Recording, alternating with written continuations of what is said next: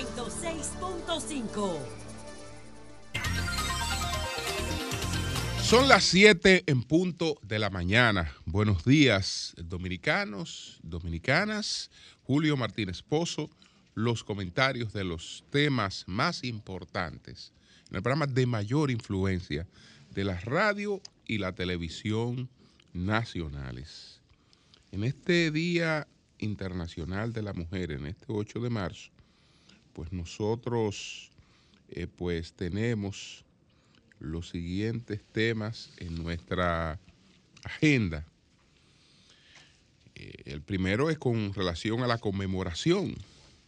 Solo hay bienestar con igualdad de género. No hay posibilidad de tener sociedades con bienestar sin igualdad de género. Hablaremos de eso.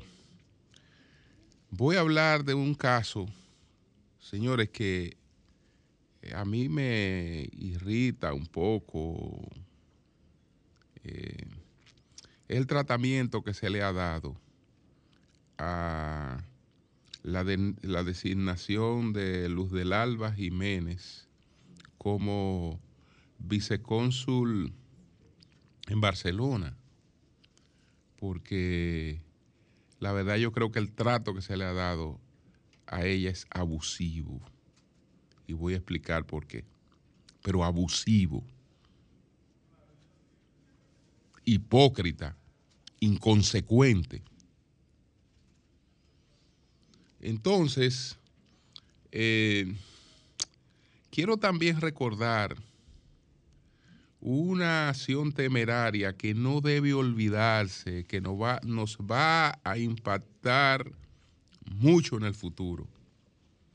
Y probablemente eh, esa, ese desatino, ese despropósito, tenga una influencia determinante en varios de los procesos que tenemos por delante.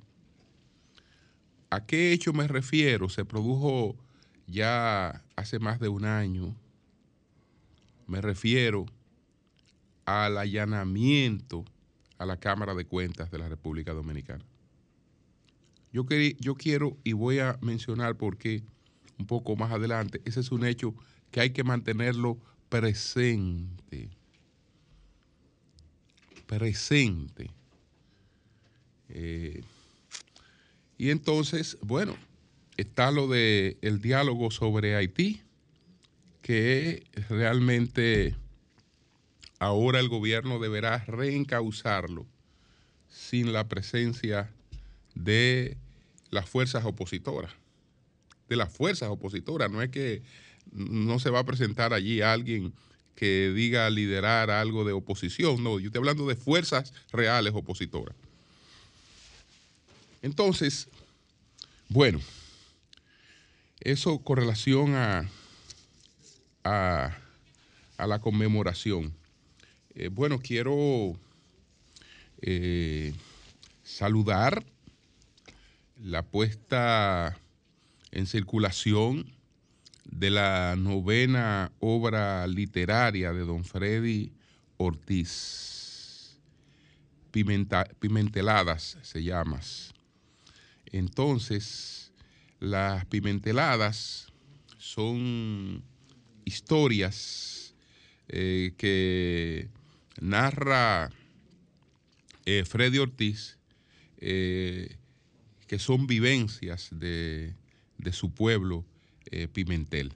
Entonces sé que debe ser una, una obra bastante entretenida e interesante. Vamos a esperar pues poder leerla. Entonces, señores, miren, el Día Internacional de la Mujer.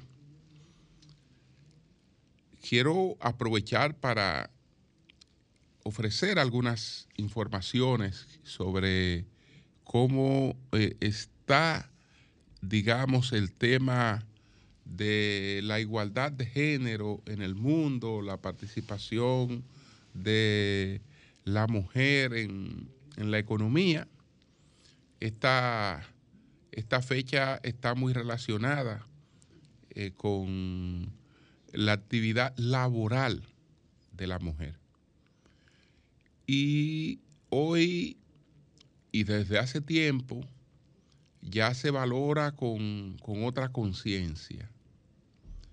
Porque cuando estábamos hablando de la mujer trabajadora, estábamos hablando de la mujer que sale a fajarse en la calle, pero ignorando el otro rol de la mujer que también tiene eh, un valor, aunque es un valor eh, que no está calculado en el Producto Interno Bruto, el, valor de, que representa el trabajo doméstico, eh, que básicamente, pues en gran medida sigue, sigue a cargo de la mujer.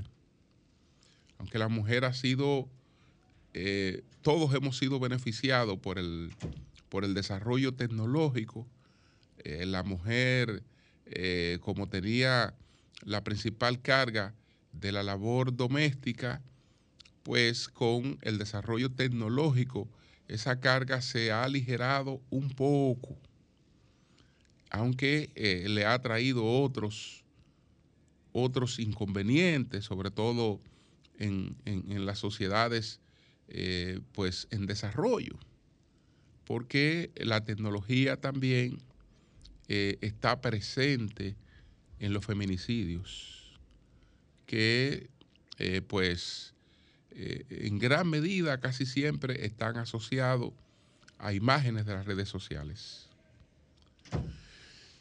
Bueno, la verdad es que hemos avanzado hemos avanzado mucho, aunque nos queda todavía mucho trayecto por recorrer.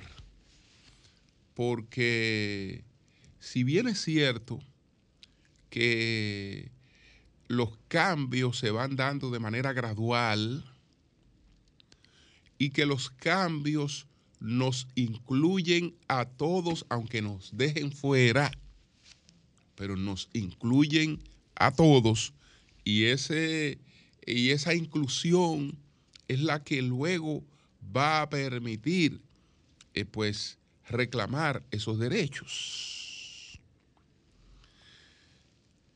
Me explico porque desde que el hombre, y debo decir desde que el ser humano eh, empezó a distanciarse de, su entorno y a buscarle respuestas a las cosas de su entorno, la mujer fue marginada. La mujer fue marginada. Cuando el hombre empezó a explicarse el porqué de las cosas, eh, pues esa no era una labor que se consideraba eh, propia para las mujeres. Me refiero cuando el hombre eh, empezó a filosofar, cuando empezó a buscarse, cuando empezó a cerrar los ojos y abrir la mente. Esa labor de cerrar los ojos y abrir la mente se consideraba que era una labor propia de los hombres y entonces ninguna de las, bueno, no quiero decir ninguna porque se hacían sus excepciones, se hacían sus excepciones.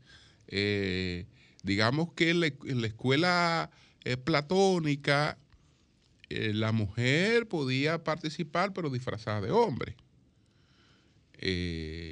En la escuela aristotélica no, no, no se concebía porque Aristóteles consideraba que filosofar no era cosa de, mujer, pero sí en la escuela epicuria que fue, eh, todas estamos hablando de, escuelas que anteceden a la era cristiana, en la escuela epicuria sí las mujeres de distintas eh, procedencias sociales tenían espacio, tenían espacio.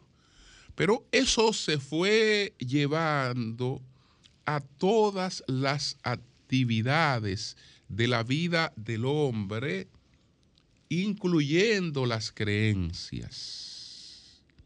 Porque las limitaciones eh, no proceden de las creencias ni proceden de la religión, por el contrario, anteceden las grandes religiones que hoy conocemos.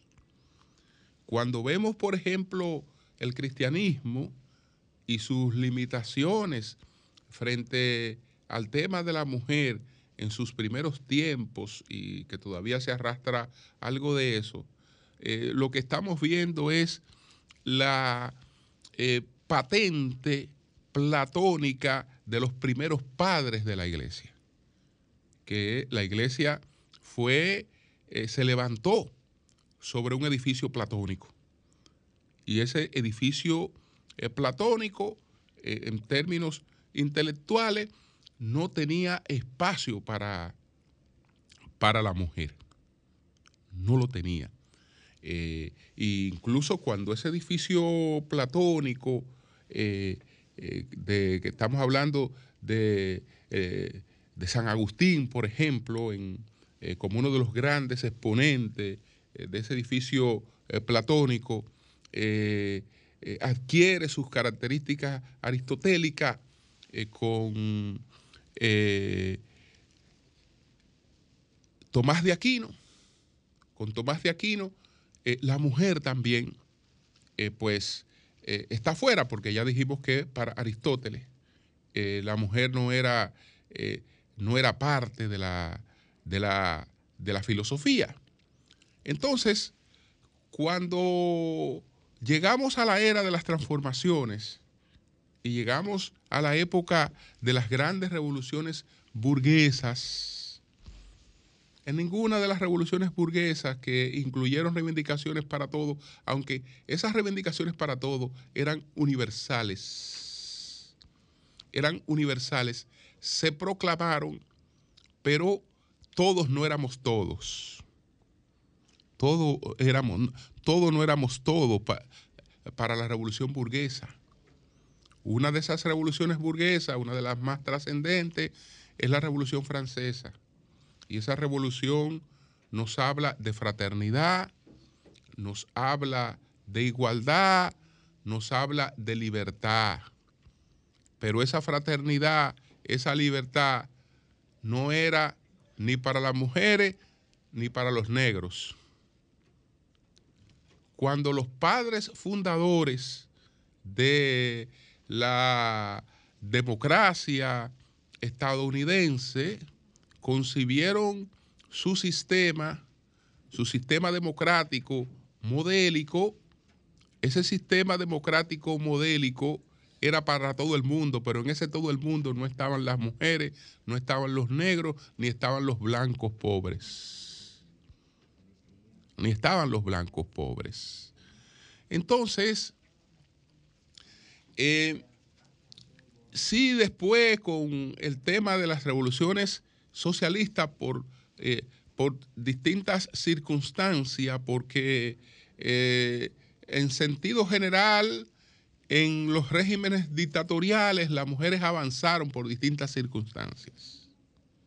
Por, por, distintas, por distintas circunstancias. Ahora, cuando digo que lo primero, que el primer avance es la existencia de un derecho, es porque la existencia de ese derecho es lo que va a permitir y le va a dar base y le va a dar éxito a los reclamos futuros.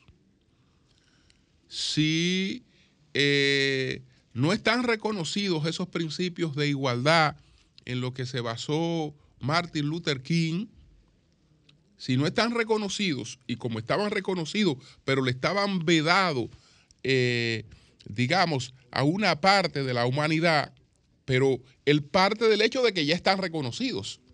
Y, toma la bandera y sobre esa bandera eh, hace su proclama eh, de los derechos civiles. Eso pasa también con, con los derechos de la, eh, de la mujer, es decir, avanzan sobre ya, sobre un reconocimiento que ya está establecido, aunque no se, no se ejecuta. se ignora totalmente, porque no, estamos hablando de un mundo de igualdad y cómo puede haber igualdad con tantos niveles de, de desigualdad.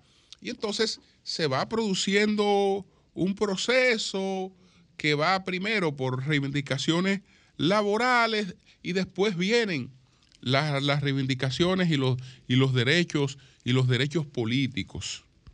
Los derechos políticos, porque eh, ni siquiera en, el que se me quedó en principio, en, el modelo de la antigua democracia Grecia, en ese modelo de la antigua democracia Grecia que, crearon eh, Clístenes eh, y Solón, pues tampoco había espacio para la mujer, pero no había espacio eh, para la mayoría. Porque el ciudadano no era la mayoría, sino el que calificaba para ser ciudadano.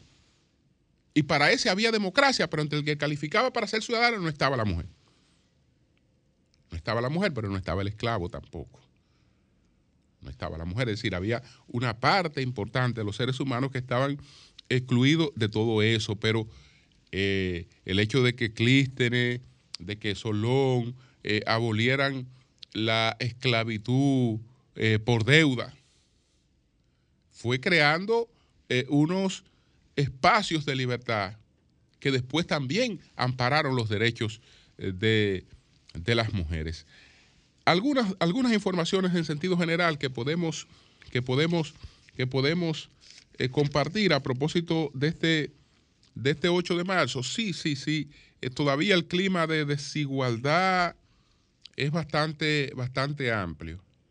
Eh, ya hablé de lo que pasó con el pensamiento, eh, pero hablemos de lo que pasó con el principal elemento de producción, que fue la tierra, que fue la tierra. la, la, Hoy, en el mundo con todos los avances que tiene, en el mundo con, todos los avances que tiene el mundo, a título de mujer eh, solo eh, ha de estar el 20% de las áreas cultivables en todo el mundo. En los países, hablemos por ejemplo de lo que ocurre en los países G7, en los países G7, estoy hablando de Estados Unidos, estoy hablando de Canadá, de, estoy hablando de Alemania, estoy hablando de, Francia, para hablar de los países G7, y estoy hablando de, de Italia. Bueno, ahí vemos un panorama eh, hoy eh, que marca eh, un gran avance, porque en esos países que están a la vanguardia del desarrollo, la formación profesional de la mujer hoy es en más de un 10% por encima de la de los hombres. Es decir, cada uno de esos países tiene más de un 10% de mujeres eh, con formación eh, académica y con formación especializada más que eh, los hombres. Se podrá decir que eso es porque son sociedades desarrolladas. No, eso es porque esas sociedades tienen igualdad de género pero no tienen igualdad de género porque, porque son sociedades desarrolladas, no. Esas sociedades se han desarrollado por la igualdad de género.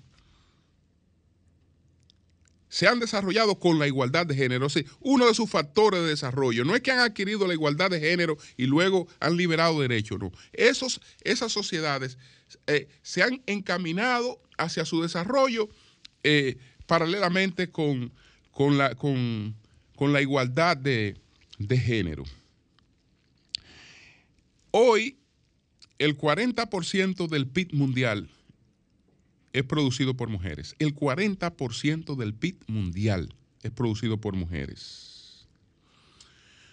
El 50% de la producción agrícola en todas partes del mundo es producido por mujeres, a pesar de que son apenas el 20% de las propietarias de la tierra.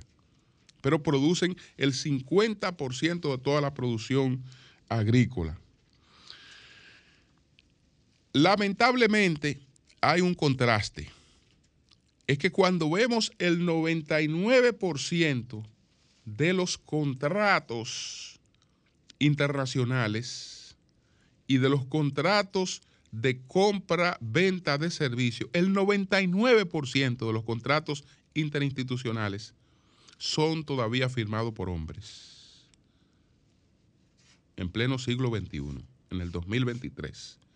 El 99% de los contratos interinstitucionales en el mundo. Tal vez eso tenga que ver con el, retraso en un área del conocimiento que se llama la economía. Porque usted se encuentra con paradojas como esta. En Estados Unidos hay más científicas que científicos. Es decir, hay más mujeres dedicadas a la ciencia que hombres dedicados a la ciencia en Estados Unidos. Pero ni en Estados Unidos ni en ninguna parte del mundo hay una participación de las mujeres en eh, las, ciencias económicas. En, la, economía es una de las especialidades de la que la mujer se ha sido más, más, más, más, marginada. Es de hecho la, eh, la especialidad más desigual en todo el mundo hoy, la economía. Y entonces esa, esa, esa especialidad está sentada en todas las mesas de gobierno y en todas las mesas de política. Y eso tiene realmente un, un, impacto.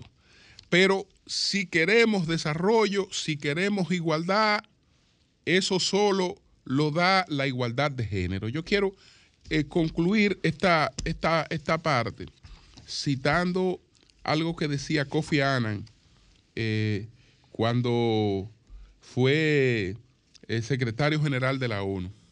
Él decía lo siguiente, decía Kofi Annan, esto fue un discurso que pronunció en el año 2007, un estudio, un, un estudio tras otro nos ha enseñado que no existe un instrumento para el desarrollo más eficaz que la autonomía de la mujer. Ninguna otra política tiene las mismas posibilidades de aumentar la productividad económica o de reducir la mortalidad en la infancia y la mortalidad derivada de la maternidad. Ninguna otra política tiene la misma fuerza para mejorar la nutrición y promover la salud, incluida la prevención del VIH y el SIDA. Ninguna otra política tiene el mismo poder para aumentar las posibilidades educativas de la próxima generación. Es decir, no hay nada que pueda eh, contribuirnos a, al mayor desarrollo en todos los sentidos que propiciar eh, eh, igualdad, igualdad de género. Y eso se refleja en lo que ustedes pueden percibir en sociedades distintas. Usted compara la sociedad sueca con la sociedad afgana y se va a los extremos. El 86, el 87% de las mujeres en Afganistán eh, eh, hablan de abusos, de que han sido víctimas de, abusos.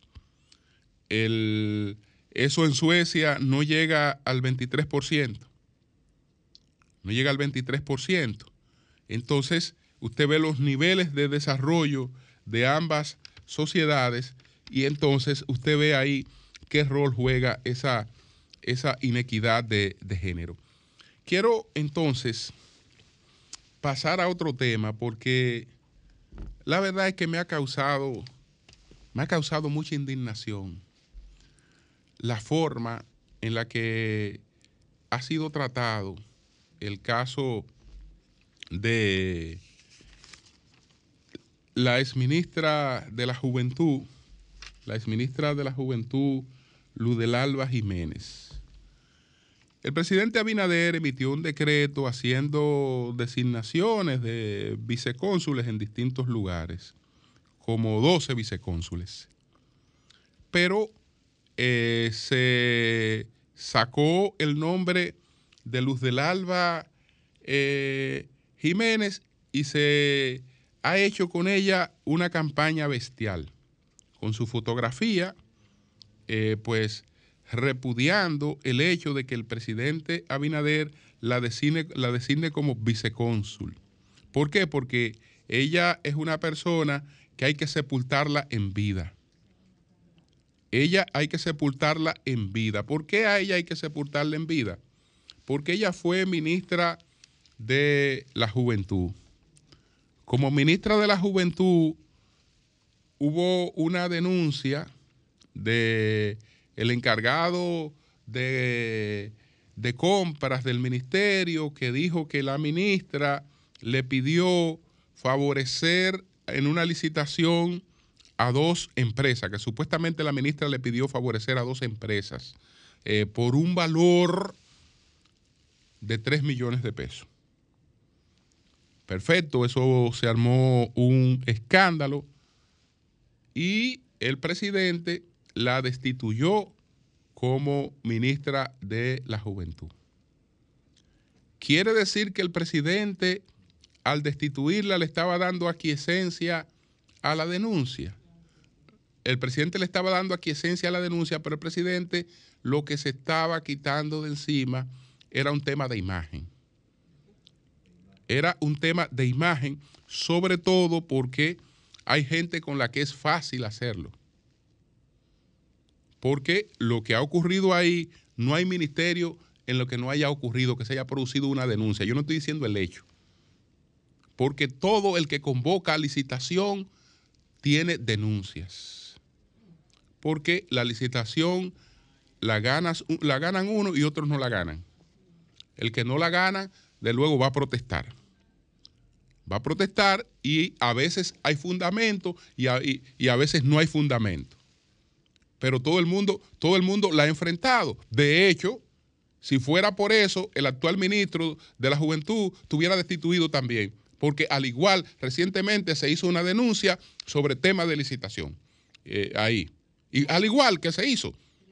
Al igual que se hizo. Entonces, eh, ok, pero digamos que el presidente tiene que cuidar la imagen de su gobierno porque el presidente también se mantiene de su popularidad y de la popularidad del gobierno. Y si hay un ruido que le está haciendo daño al gobierno, el, el presidente puede actuar. O supongámonos que actuó porque entiende que ella se equivocó. La castigó. La castigó le quitó el ministerio. Le quitó el ministerio, sí, la, castigó. La dejó sin funciones y le quitó el ministerio. Eh, y ella padeció las consecuencias de ese hecho, pero que, no, pero que no es un hecho que nadie ha investigado, no es un hecho que nadie ha juzgado. Ah, no, pero ella es una corrupta.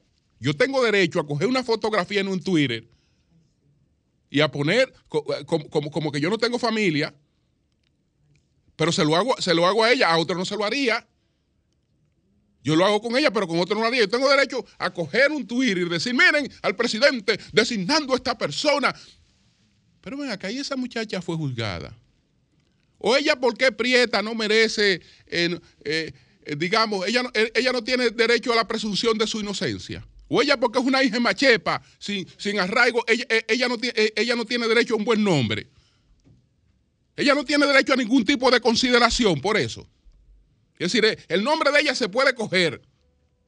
Justamente en la, víspera de la celebración del Día Internacional, el nombre de ella se puede coger y, hacer todo lo que todo el mundo está haciendo, hacer pipián con ella. Miren esto, y el presidente designa.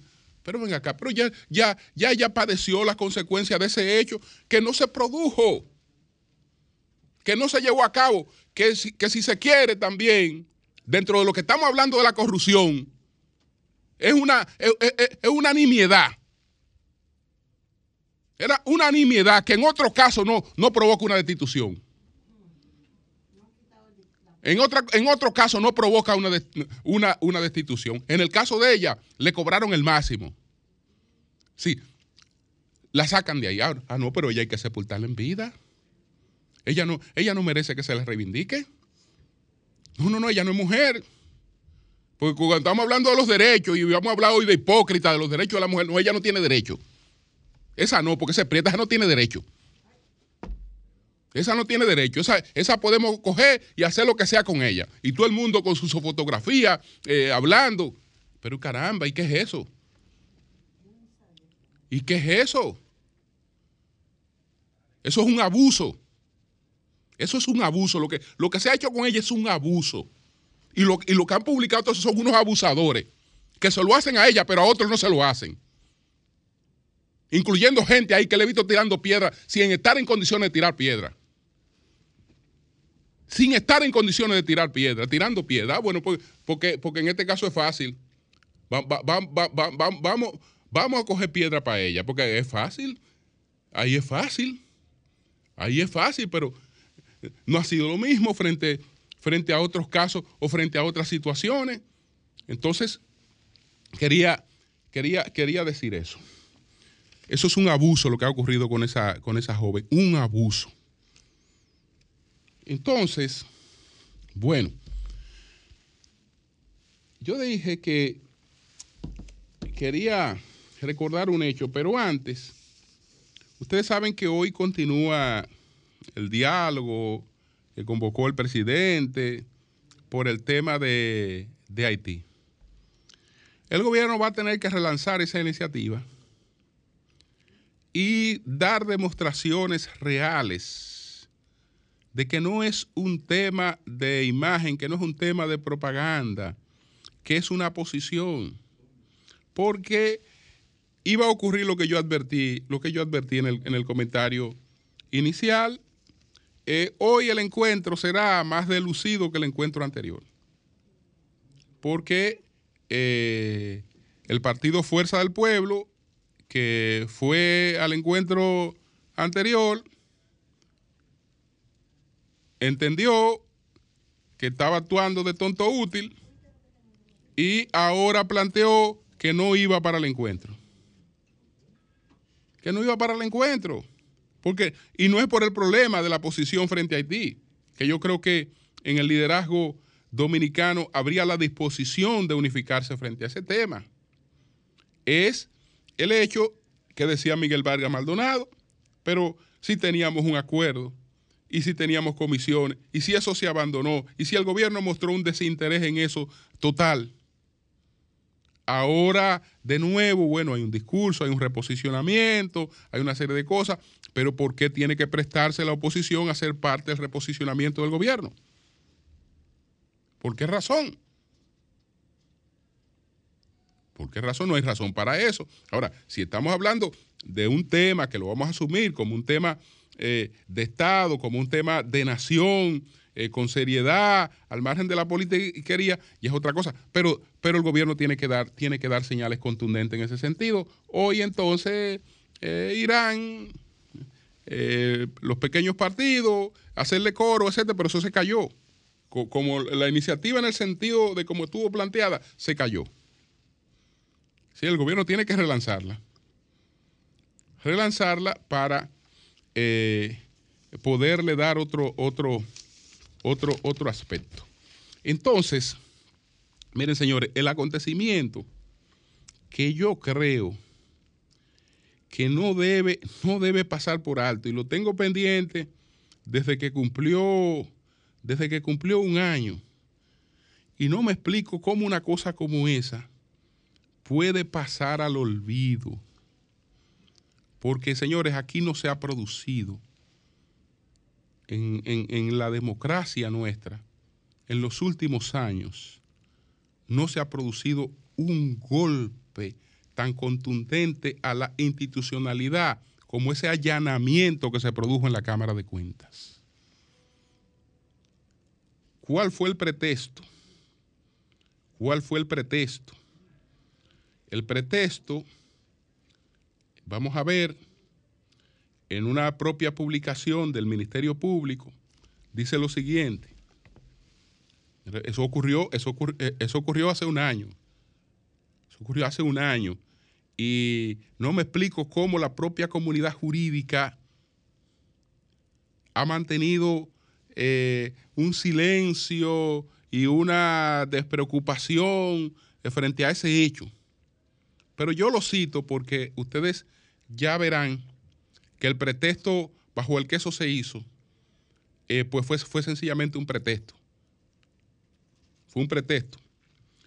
El Ministerio Público allana desde primeras horas de la mañana de este lunes toda la sede de la Cámara de Cuentas de la República Dominicana, a cuyos directivos investiga junto a varios funcionarios por varios delitos de corrupción administrativa, incluyendo obstrucción de la justicia y lavado de activos. Como parte de la denominada Operación Coral, puesta en marcha hace varios meses por la Procuraduría Especializada de, eh, Corrupción Administrativa Pesca y la Dirección General de Persecución del Ministerio Público, las autoridades investigan al organismo encabezado por Hugo Álvarez Pérez por delito de obstrucción de justicia, coalición de funcionarios, falsificación de documentos públicos, asociación de malhechores, complicidad de tipo penales. Yo me quiero preguntar, un año después, ¿dónde están esas investigaciones? ¿Y dónde están esos, esas personas de, eh, que estaban siendo investigadas en la Cámara de Cuentas? No había interés en esa persona. Lo que había interés fue en hacer algo que de antemano daña muchos procesos futuros.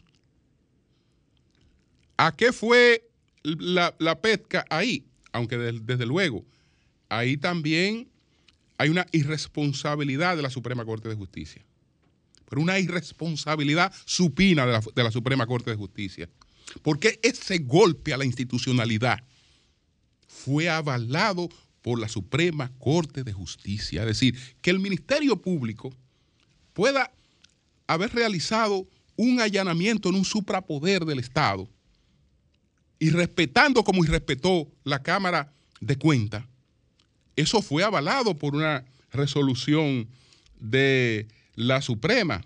La jueza de la Suprema, María Garavito Ramírez, autorizó ese allanamiento.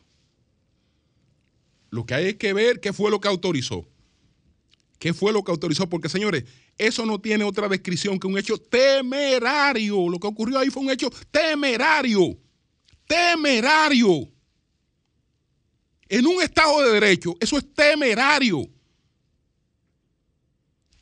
¿Por qué? Porque ¿qué fue lo que hizo eh, ilegalmente la pesca?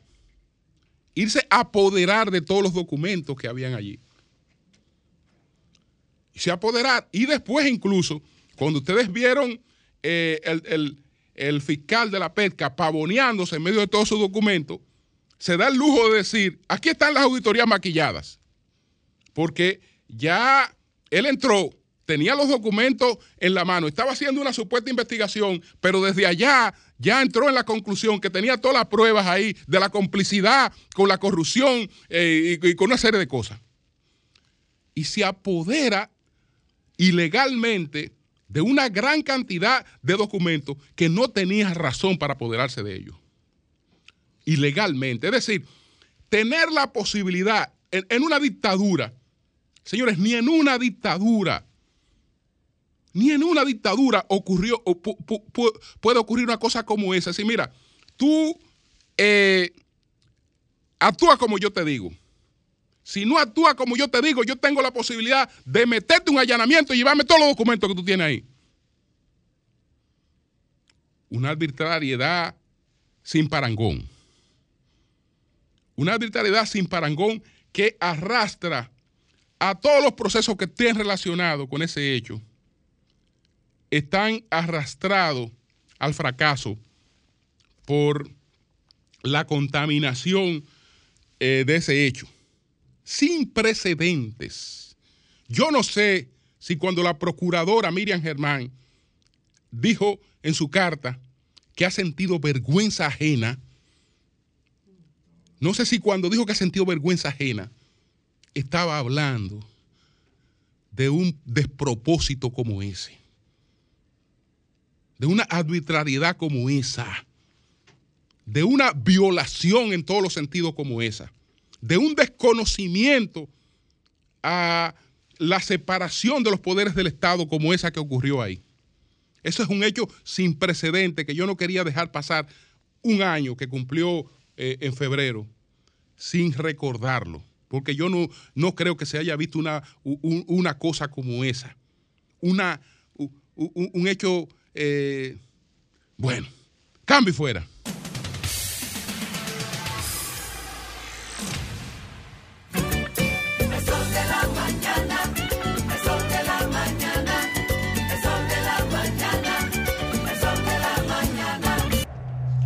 Buenos días, Buenos días, Julio Martínez Pozo.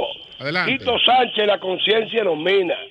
Primero aprovechar la oportunidad, el valor y la importancia que tiene el sol de la mañana a nivel nacional e internacional.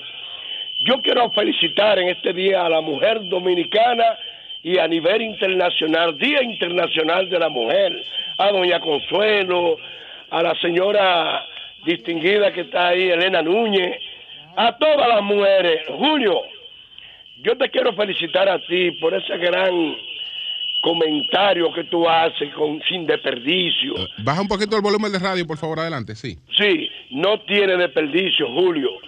Yo creo, Julio Martínez Pozo, y también quiero aprovechar, Julio, y felicitar a un joven dominicano que siempre da primicia ahí.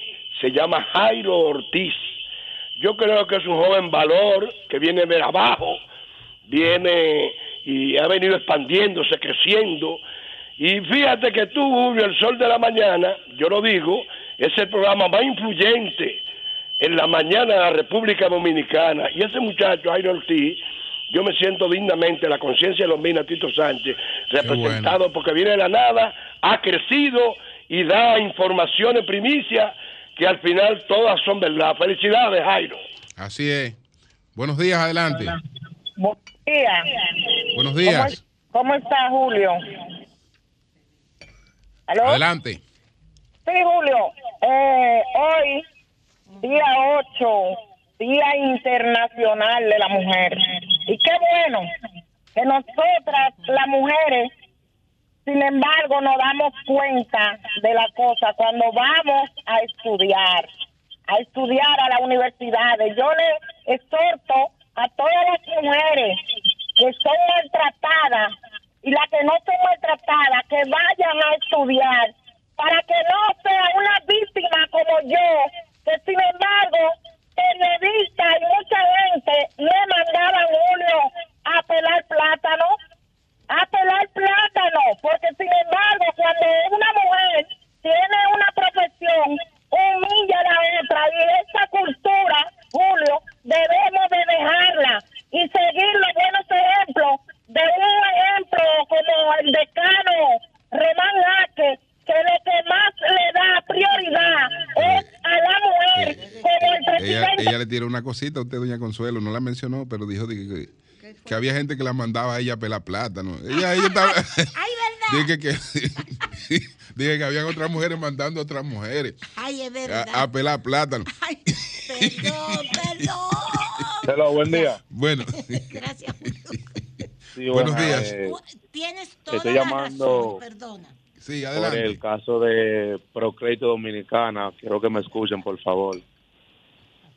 Eh, es un caso muy complejo porque muchas personas están perdiendo su empleo y, y el caso está en el Ministerio Público, eh, esas personas siguen estafando gente y nadie hace nada, más de dos mil personas que están perdiendo su empleo porque las cuentas de nómina están siendo embargadas y las empresas no pueden pagar a los empleados, lo que hacen es que lo cancelan.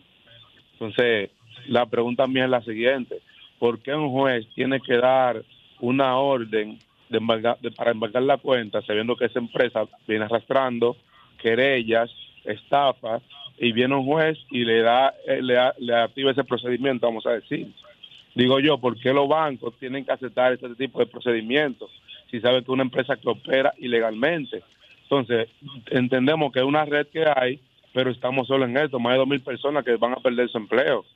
Mi esposa trabaja en casa de campo. Repite, y es una empresa ¿Cómo se llama la empresa esta? Procrédito Dominicana. Ok. El caso, el caso está sometido en Ciudad Nueva, pero ellos están, supuestamente estaban detenidos. ¿Y ellos siguen captando recursos? dígame. siguen captando Sí. recursos. siguen embargando personas, siguen estafando personas. Y eso no se para, y eso todos los días, cada instante, dañando gente. Pero el tema más grave es que van a haber personas que se van a suicidar porque tienen deuda, no pueden cobrar su salario. Según la ley dice que las cuentas de nómina no pueden ser embargadas a menos que sea por pensión alimentaria. Entonces, ¿en qué estamos? Nadie nos ampara, nadie dice nada. Necesitamos que por favor nos ayuden y que, que paren esto. ¿Entiende? Alguien que hable por nosotros. Bueno, buenos días, adelante. Buenos días. Hola, buenas. Buenos días. Julio. Buenos días, Sol. Julio, que es lamentable que no te referiste al discurso del presidente Leonel Fernández, que es- al- al- anunció en el día de ayer. Fue un discurso sin desperdicio, Julio. Ese le, le de punto por punto toda la mentira que dijo el presidente Luis Abinader. Bien, pues gracias a ti. Buenos días, adelante. Sí, buenos días. Sí, ¿Cómo está ese equipo? adelante, bien, bien. Profesor Mato, saludándoles todos. Adelante. Eh, realmente yo me da pena ver la, la- la- el desenvolvimiento político de, de una clase política en Santo Domingo Este que nunca reconoce los méritos de las personas. Y lo digo en el sentido de que Manuel Jiménez, nuestro alcalde, ha rescatado todas las plazas en su mayoría, ha rescatado al municipio de Santo Domingo Este. Sin embargo, hay gente que se mofan, ¿verdad?, en decir que Manuel Jiménez no ha hecho nada. Creo, ¿verdad?, que la clase política de Santo Domingo Este debe de ser debe de ser menos mezquina y reconocer los méritos de un líder de esa magnitud. Bien. Buenos días, adelante. Buenos días, buenos días. Buenos días, Julio. Adelante, adelante, Josecito de los Praditos. adelante. Julio, permítame felicitar a esa joven que está al lado suyo. Una mujer, Ay, pero, pero soy yo. es o- oh, pero claro, doña Ay, pero Consuelo. qué bueno que me dijo esa joven. Tanto usted como todas las mujeres del mundo entero la felicito, pero usted, una mujer guerrera, Ah, que se levanta de madrugada. Yo he visto todo su programa, doña Consuelo, Gracias. y me encanta así como usted trabaja. La felicito a usted y todas las mujeres, pero yo quiero que Julio me permita felicitar al presidente Luis Abinader solamente por lo que está, está haciendo en el sur y una obra que está en proceso de comenzar en Pedro Corto, que es un aeropuerto, que es lo que nos va a dar a nosotros los sureños ese auge que nosotros necesitamos. Pasen buenos días. Gracias a ti. Pedro Buenos días, adelante, buenos días. Buenos días, buenos días. Bendiciones, los saluda Merán de aquí de los Guaricanos. Adelante, Perán. Oh, para resaltar el trabajo positivo que hacen las mujeres y que este día sea reconocido a nivel mundial es un orgullo, porque la mujer es, es el complemento perfecto para el hombre. Hay que respetarla, amarla, cuidarla y no este día, todos los días, Julia. Bendición. Bien. Buenos días, adelante. Buenos días, Julio. Adelante. Y buenos días, doña Consuelo, y a Hola. todos los integrantes de ese espacio. Sí. Mire, yo generalmente no soy dado a llamar a los medios y me satisface eh, eh, en este momento estar con ustedes. Una llamada que se dio anteriormente de un distinguido amigo, donde hablaban sobre las debilidades del sistema financiero en nuestro país y donde paraliza cualquier persona una cuenta, una institución. Eso es verdad. Mira, por ejemplo, en la Asociación Nacional de Profesionales Agropecuarios, un sector que dice que ganó unas elecciones, pero las elecciones no se han celebrado, incluso está en la justicia. Eso está en la justicia debatiéndose. Y ese sector que dice que, que ya ganó, él fue a aperturar una cuenta al Banco de Reserva y el administrador del Banco de Reserva aparentemente la aceptó porque es porque tiene una firma allí establecida donde ya el otro no puede girar cheques ni manejar la financia ni los empleados que tiene, los empleados hasta sin cobrar están. Pero no solo eso, para cuando tú haces una ONG en este país, una asociación, tú tienes que llevar hasta el nacimiento de tu bisabuela para Sí. que te la acepten en un banco y te aperturen una cuenta como oficial. Sin embargo, ahora la aperturaron así por así. Entonces yo pregunto, y así es que estamos en este país, con en el sistema financiero, donde si yo quiero puedo y puedo establecer una firma allí de una asociación y hacer cualquier tipo de cosa y tumbar otra. Yo creo que eso hay que, eh, eso hay que entenderlo, señor presidente de la República. Muchas gracias y discúlpeme. Gra- Gracias a usted, gracias a usted. Bueno, señores, continuamos, continuamos con los comentarios. Buenos días, doña Consuelo, adelante. Buenos días, buenos días. Hoy 8 de marzo, indudablemente, que es el día para enviarle. Déjame quitarme esto antes que me lo manden a quitar. Denisa. Denisa, un abrazote. Denisa es nuestro coordinador. Y a Lea, un abrazote. Y a Monse y a las chicas allá arriba, un abrazo y a todas las que están aquí también en esta RCC Media. Y gracias, Julio, por tus comentarios, siempre tan inteligentes. Me ahorraste, me ahorraste mucho- muchos de estos comentarios tuyos, me ahorraste tiempo sobre el significado de la mujer, no la mujer, sino la cultura sobre la mujer. Ok, porque hay hombres y mujeres, pero es que tú le dices a la mujer, cómo tú le educas. Principalmente en la mayoría del mundo, que tiene que ser su labor en la sociedad. Eso es lo importante, el género. No es la mujer, la biología. Lo importante es que por género al hombre se le asigna una conducta en la sociedad y a la mujer se le asigna otra conducta en la sociedad. Entre esas dos conductas, la que sale perjudicada, la que está sometida, la que, y, en eso le digo a, a Zeneida que tiene toda la razón, la que está some- la que menos estudia, la más pobre en el mundo entero, la que está más alejada de la tecnología. Todo eso está estudiado. ¿eh? ¿Cuál es? La mujer.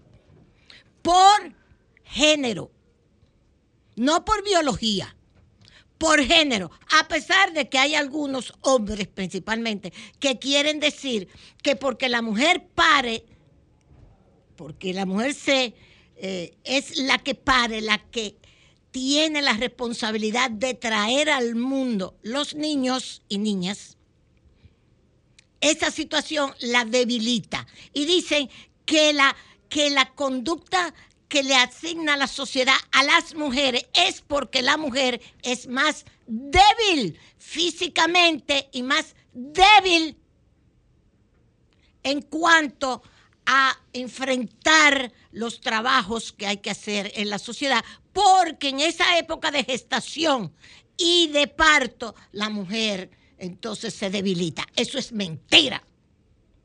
Mentira y mentira. Y si usted lee El origen de la familia, la propiedad privada y el Estado de Engels, de Frederick Engels, que es un clásico, el origen de la familia, la propiedad privada y el Estado, usted se va a dar cuenta que hubo épocas en la historia de la humanidad en donde la filiación de los niños era a través de la madre. La madre era que definía la filiación, no el padre. Y la madre era que tenía también un papel preponderante en la agricultura, en, en el trabajo que se hacían esas sociedades primitivas. Hola, Eury. Entonces, todo eso cambió. Y ojalá puedan algún día leer, que es un clásico, el origen de la familia, la propiedad privada y el Estado, de Frederick Engels, compañero de Carlos Marx. Yo no voy a hablar sobre el 8 de marzo porque hoy me están mandando y se lo agradezco infinitamente. Pero todo esto de que, que la mujer tú eres lo más bendito y tú eres lo más que se embute. No es verdad. Feminicidios, embarazo de niñas, poca educación, entregando sus propias hijas a la prostitución para salir, para tener algún respiro. Entregando sus propias hijas a funcionarios, a hombres ricos. Todo eso, todo eso es la mujer. Todo eso es el género, la cultura. El género es la cultura.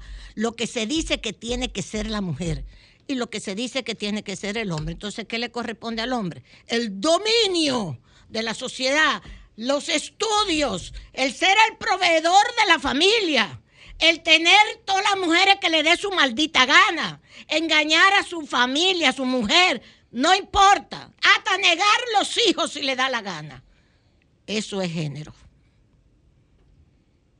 Lo otro es la biología. De acuerdo a la biología, te toca un papel. Ese papel es género. ¿Ok? Entonces todo esto es complicadísimo. Tal como lo explicó Julio, no son cosas de ahora, di que de la religión, como dijo Julio inteligentemente. Julio, te venía oyendo. Brillante. Se heredan, se heredan esa costumbre y tú las incluyes en las religiones, en las creencias, pero se heredan. No es que se crean dentro de las religiones. Ok. Bien. Entonces, una vez dicho esto, yo lo único que quisiera es, como hoy en día la cuestión de género se está debatiendo. Ayer vino una joven española, la abogada que vino ayer, que parece que no, hubo algunos que no comprendieron muy bien, creo yo, lo que estaba planteando, la vieron como que era. Yo creo que, que lo que ella demostró es lo difícil que es plantear estas cuestiones, lo difícil que es. Porque a usted sí dice que está con las tres causas, a usted lo que es una proabortista en contra de la vida. Sí, porque ese muchachito lo vas a cargar tú. Si tú, ella decía muy inteligentemente, es un problema de clase también. Si tú eres rica, tú vas y te haces el aborto en una clínica privada, clínica como las que aquí hay y en todas partes del mundo, o te vas para afuera y te haces el aborto bien hecho. Si tú eres pobre, te mete un gancho, te bebe una vaina. Entonces, es un problema hasta de, hasta de clase, la cuestión de las tres causales.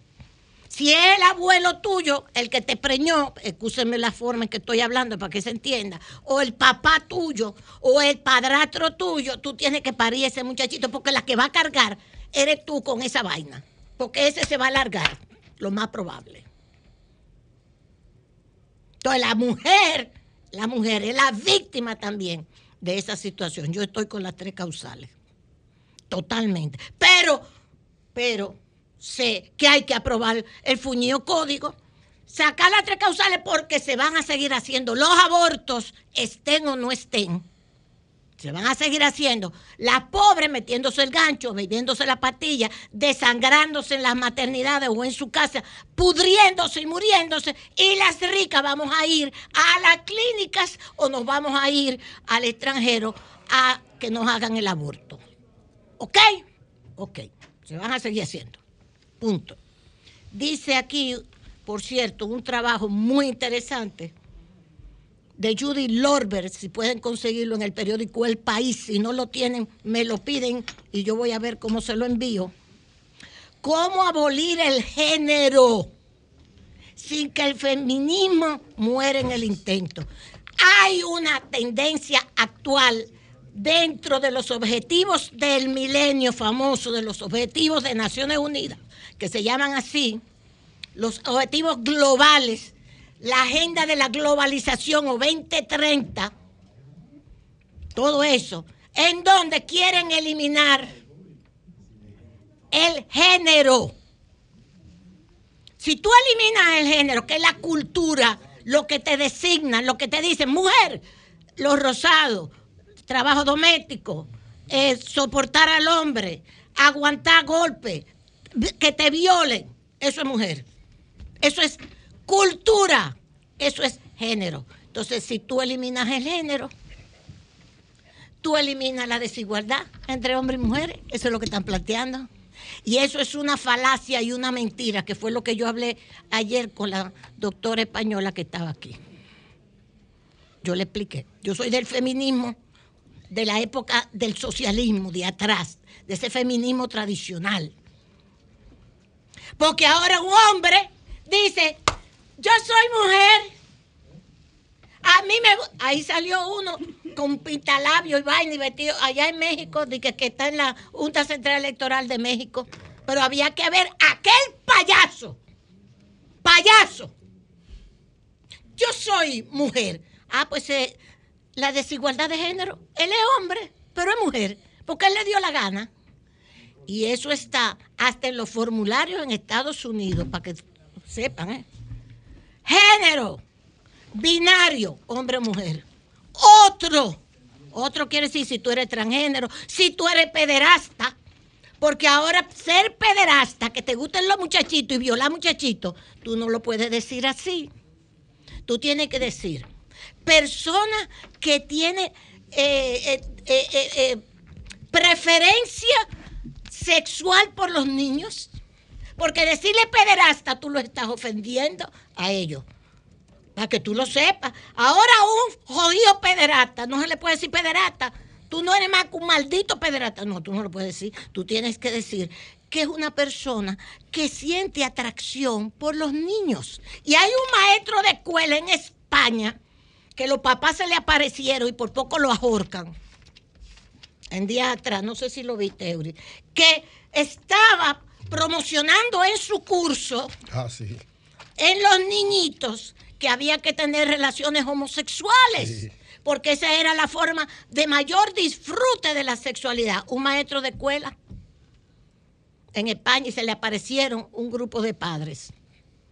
Entonces, mire por dónde va toda esta distorsión para que sepan que hay toda una corriente que trata de abolir la parte del género para decir que ya hay la igualdad entre hombres y mujeres. Pues si no hay género, no hay cultura, hay igualdad entre hombres y mujeres falso de toda falsedad. Por eso este artículo se llama ¿Cómo abolir el género sin que el feminismo muera en el intento?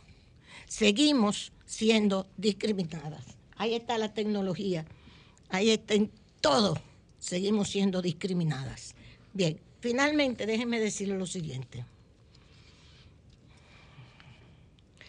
Hoy sale en la prensa, yo le dije les dije ayer, y se lo estoy diciendo a las familias dominicanas que nos oigan, que había decidido Estados Unidos, Biden han decidido en Estados Unidos eliminar, cuando se elimine lo que se llama el título 42 no van a permitir, van a tomar una resolución que no van a permitir que las familias migrantes, inmigrantes, ilegales se queden en los Estados Unidos. Ya está en la prensa de aquí hoy también. Eso salió ayer en el New York Times. Se lo dije para que no inventen con largarse de aquí por donde sea porque Biden está confrontando una situación muy difícil y han decidido que cuando se elimine, se derogue lo que se llama el título 42 que lo impuso Trump, de nuevo existía, pero Trump lo impuso, que es el título 42, que con la pandemia Estados Unidos podía deportar al que, no, usted tiene pandemia, váyase de aquí. No, usted no puede entrar porque la pandemia y no sabemos si usted tiene pandemia. Cuando se elimine ahora el 11 de mayo el título 42, van, van a deportar todos los, los migrantes, inmigrantes, familias enteras las van a sacar o no le van a permitir la entrada. Usted lo puede buscar en la prensa de hoy está esta chica que es la vocera de la Casa Blanca dando la información. No pague ese dinero, no se arriesgue con su familia, ni usted tampoco. Lo van a deportar de los Estados Unidos. No, Estados Unidos dice que no aguanta más esta presión. Hay demócratas que están protestando, pero no van a aceptar inmigrantes que no cumplan con las reglas de la legalidad. Ok, ok, ojalá que nos oiga. Está en la prensa de hoy, aquí también. Esa es una. Dos, hay una situación, si usted la ve en el plano internacional, muy, pero muy delicada. También aparece en la prensa de hoy, a donde China le responde muy duro a los Estados Unidos. Primera del periódico Hoy. ¿Por qué? Porque hay un nuevo canciller en China, que antes era el embajador chino en Estados Unidos, y le acaba de decir a los norteamericanos lo siguiente. Oigan, ustedes quieren convertir al el Indo-Pacífico, esta zona,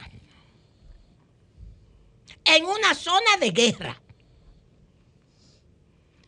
Si ustedes siguen diciendo que le van a dar armas a Taiwán, que lo están diciendo los Estados Unidos, para que se defienda de China, si tenemos que irnos a la guerra, nos vamos a ir a la guerra.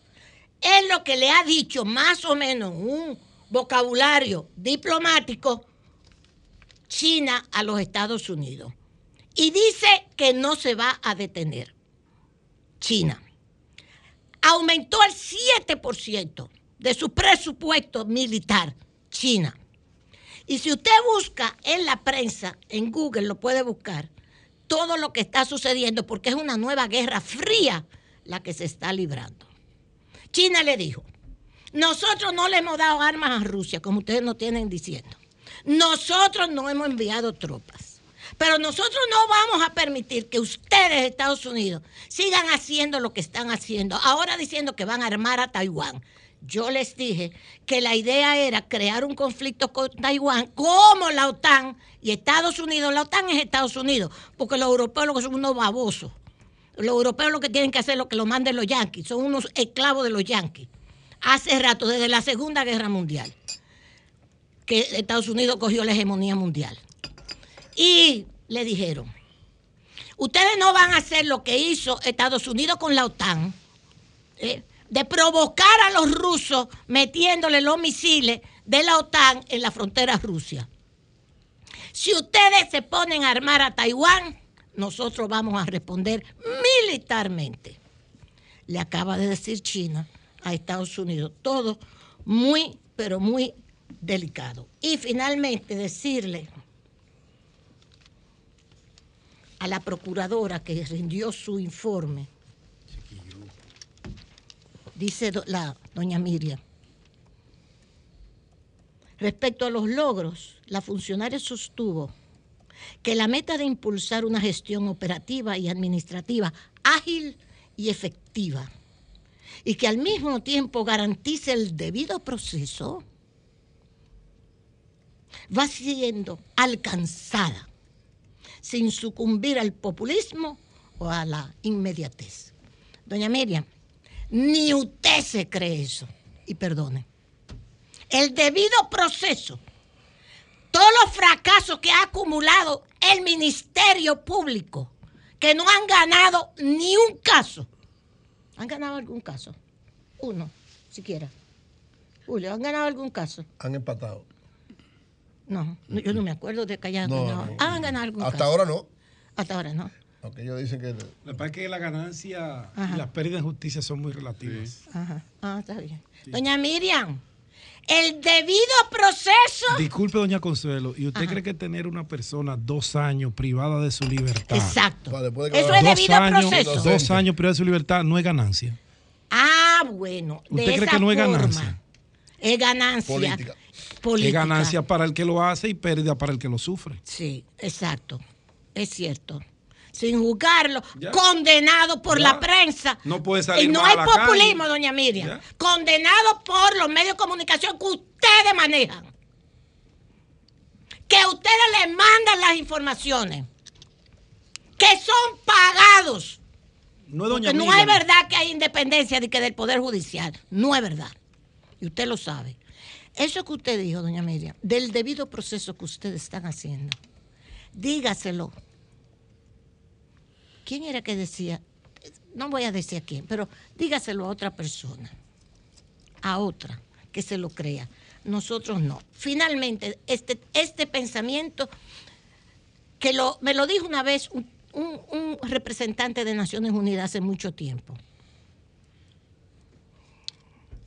La igualdad entre hombres y mujeres será una absoluta realidad cuando las mujeres mediocres ocupen en la sociedad los mismos altos puestos y cargos que ocupan los hombres mediocres. Es lo que yo pienso de la igualdad. Gracias. Cambio fuera.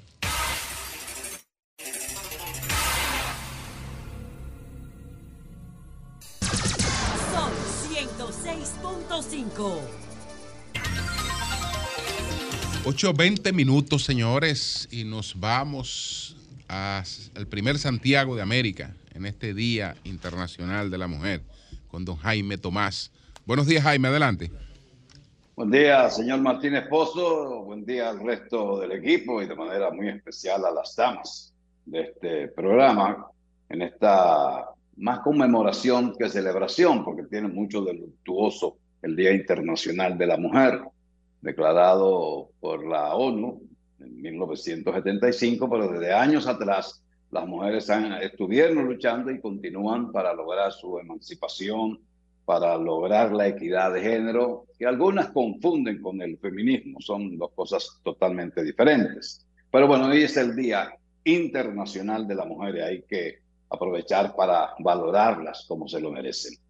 Eh, hoy está supuesto a dormir en la casa presidencial la pareja presidencial, porque mañana estarán formando parte de un desayuno que se denomina Desayuno Empresarial Manuel Arsenio Ureña y que lo organiza la Fundación Arquidiocesana Santiago Apóstol FASA.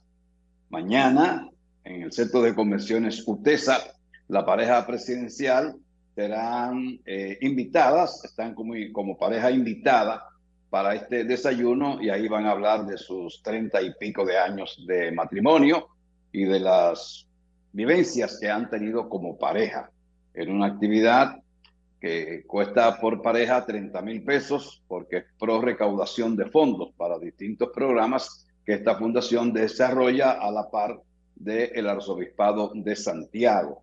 Y estará presente el arzobispo, su excelencia Freddy Bretón Martínez, quien ya cumplió 75 años, por consiguiente ya debe dejar de, prestar sus servicios directos en la iglesia, pero es una decisión que la toma el sumo pontífice, el Papa. Ayer estuve presente en un proyecto que desarrollan en forma conjunta el Instituto de Tránsito y Transporte, Intran, y la Dirección General de Alianzas Público-Privadas. Es un acto, fue un acto para dar a conocer un proyecto que es interesante, es hacer que lo que antes se conocía como revista, que ahora será inspección vehicular, pues permita, con la participación del sector privado, la fiscalización de los vehículos para que estén en buenas condiciones. Eh, esto teniendo en cuenta que el país nuestro es uno de los que tiene mayor cantidad de muertes por accidentes, alrededor de 3.000 al año. El proyecto que le da participación al sector privado en la instalación de las áreas de los, no serán talleres, sino centros de inspección para avalar que un vehículo está en óptimas condiciones para circular. Esto inmediatamente ha traído rechazos de algunos dirigentes choferiles, que son más que dirigentes, son hoy día empresarios del transporte, eh, quienes lo critican, otros lo encuentran bien, pero en la suma de opiniones está el criterio de que debe ser el Estado el que haga todas las cosas. El Intran está embarcado en muchísimos proyectos, los peajes, el sistema de peajes es obsoleto y está en muy malas condiciones. El proyecto luce muy interesante, repito, porque lo que se trata es de remediar lo que significan los accidentes de tránsito, la cantidad de gente que queda mutilada, lo que implica para el Estado a través del gobierno en, la, en la, el servicio que ofrecen en los hospitales públicos a los que son accidentados. Y que según la policía militar vial, que hacen poca cosa en, la, en las carreteras, eh, los accidentes en su mayoría ocurren porque los vehículos no tienen zapatillas de frenos, porque los neumáticos están en pésimas condiciones. Ya veremos eh, lo significativo de este proyecto. Entonces, eh, en, del acto del Intran, debo señalar que una vez más, eh, debo yo decir que los denominados comunicadores deben tener en cuenta que cuando van a una actividad en la que hay muchos periodistas que todos quieren preguntar, aunque sea para escucharse, eh, deben, deben, dejar de hacer exposiciones y, y, no una pregunta, no hacer una sola pregunta porque hacen dos y tres lo, después de una exposición. Entonces no, no, da el tiempo o tienen que extender el acto, lo que es un encuentro para presentar algo que debe durar una hora, pues dura dos horas y pico. Y eso debiera ser corregido.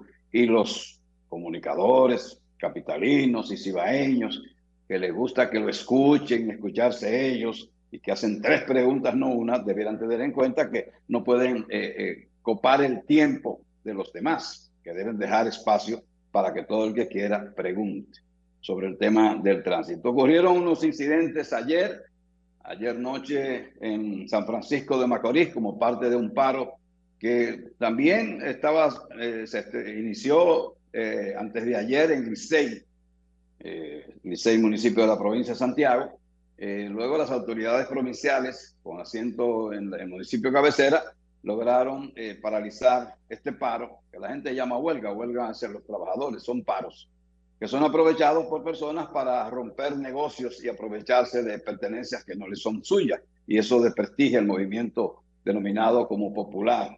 San Francisco de Macorís hubo dos heridos cuando se atacó a una patrulla policial a tiros y luego entonces eh, luego de, de, de vino en dos personas que resultaron heridas que no tenían nada que ver con el denominado paro. La policía ha actuado con mucha presteza en el caso de un DJ, de un musicalizador que murió a manos de unos individuos en la madrugada del sábado pasado, por, eh, según versiones iniciales, por un roce de vehículos.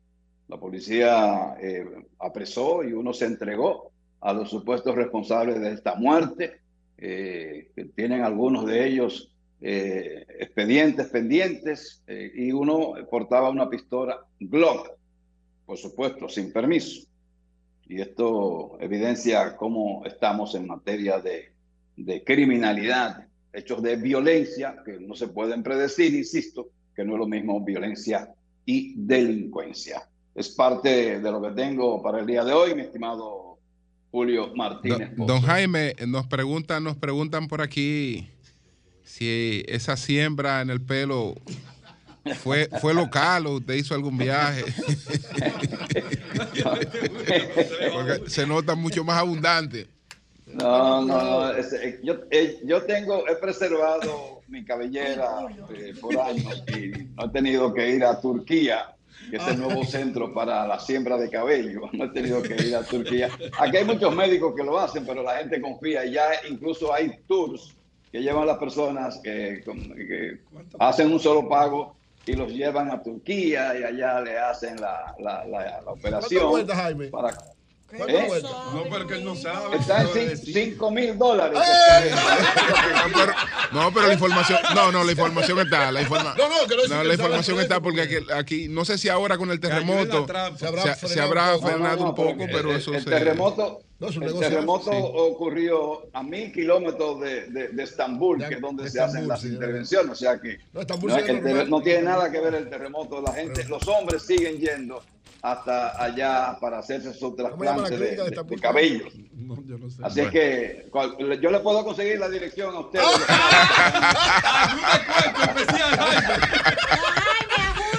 Gracias, gracias, Jaime, gracias.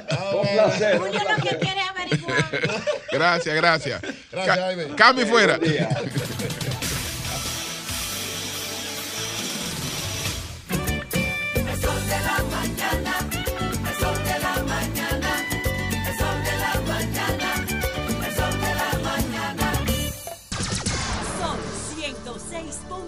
5. 8.33 minutos. Varios periódicos le dieron seguimiento a la denuncia que hizo Marilena Núñez aquí y al video que presentó sobre eh, niños teniendo sexo en, el, liceo. En el Sí, sí, hay varios periódicos que le han dado seguimiento a eso y, educación, para educación correspondiente. La- el Ministerio de Educación. Otra niña, dos niñas. Una escuela. Una escuela. ¿Qué edad tiene? El ministerio. Mini- eh, menores. Menores de Menores edad. de 10, Del 14 liceo, del años, quizás. 16. El Ministerio de Educación mandó a hacer una investigación a propósito de la denuncia. Yo traigo de otra denuncia ahorita. Pero eso no es malo. ¿Cómo que no es malo? No, ¿Cómo no, puede eso no es malo, eso no es malo. no José. es- Ahora, lo no malo es que lo tengan en el lugar. Claro. Pero es un aula, José. Es que el sexo no es malo, es que, la, religión ha, satanizado el sexo, es en el aula. Todo lo que hace la humanidad Pero tiene es sus por lugares. sexo. Bueno, doña, doña Consuelo tiene una 13. foto ahí muy especial que no Vamos a ver esta foto quiero- histórica. Mira, esta foto. y se Sí. Mira, esta es la foto que yo le dije ayer, que para mí tiene un valor increíble de un periódico. Ahí Joan, estamos atención. en la boda de Rosita Meléndez Ay, con pero- José Francisco Ah, Peña Gómez. ¿Quién era Rosita Meléndez? Rosita Meléndez es la hermana de Agliberto, un, un El que hizo la película. sí. el que hizo la película. fue esposa de Peña Gómez. Sí, fue Es esposa de Peña esposa Gómez. de Peña, una mujer encantadora, no. dicho sea de paso. No. Esto es del 1975. Entonces él se casó con ella después de la mamá de Tony Sí, Sí, sí, sí, sí. Sí, Después. mira qué joven está. y de José Lo Fran. que yo quiero decirle que a Peña nosotros lo conocemos, lo conocemos, digo nosotros, porque la invitación también era Carlos, Carlos Dore, que yo era su esposa. Sí. Entonces siempre se llevaron muy bien, nos llevamos muy bien. Y Peña, a los únicos que invitó, dicho sea de paso, a esa boda, fue a nosotros. Ese vestidito que yo tengo puesto era el único que yo tenía para que podía salir con él. Sí. Ah, ahí. Sí, porque no había mucho dinero para otra cosa. Así que eso es en 1975. Peña Gómez casó anoche, este es el periódico El Sol, casó anoche con Rosita. Mira qué linda estaba Rosita. 75, yo tenía dos años. Sí. ¿verdad? En el 1975. Ahí está. La mayoría para que sepan que son unas relaciones Sí. muy viejas. Para la Muy señora de allá que llamó muy para provocarla de, de Bueno. No, no, no, yo ni la voy a mencionar porque... Bueno, señores, son, la- son Lo las. que único que yo quiero que me permita, ahora Sí. que José Dale, está dale, aquí. José, perdona, No óyeme este pensamiento que yo se lo oí a un técnico de Naciones Unidas, lo acabo de hacer y ahora que Pedro está aquí y Eury ya está. Pero quiero que José lo oiga. Oye esto, José, sobre la igualdad de la mujer. Por favor. Dele, le escucho.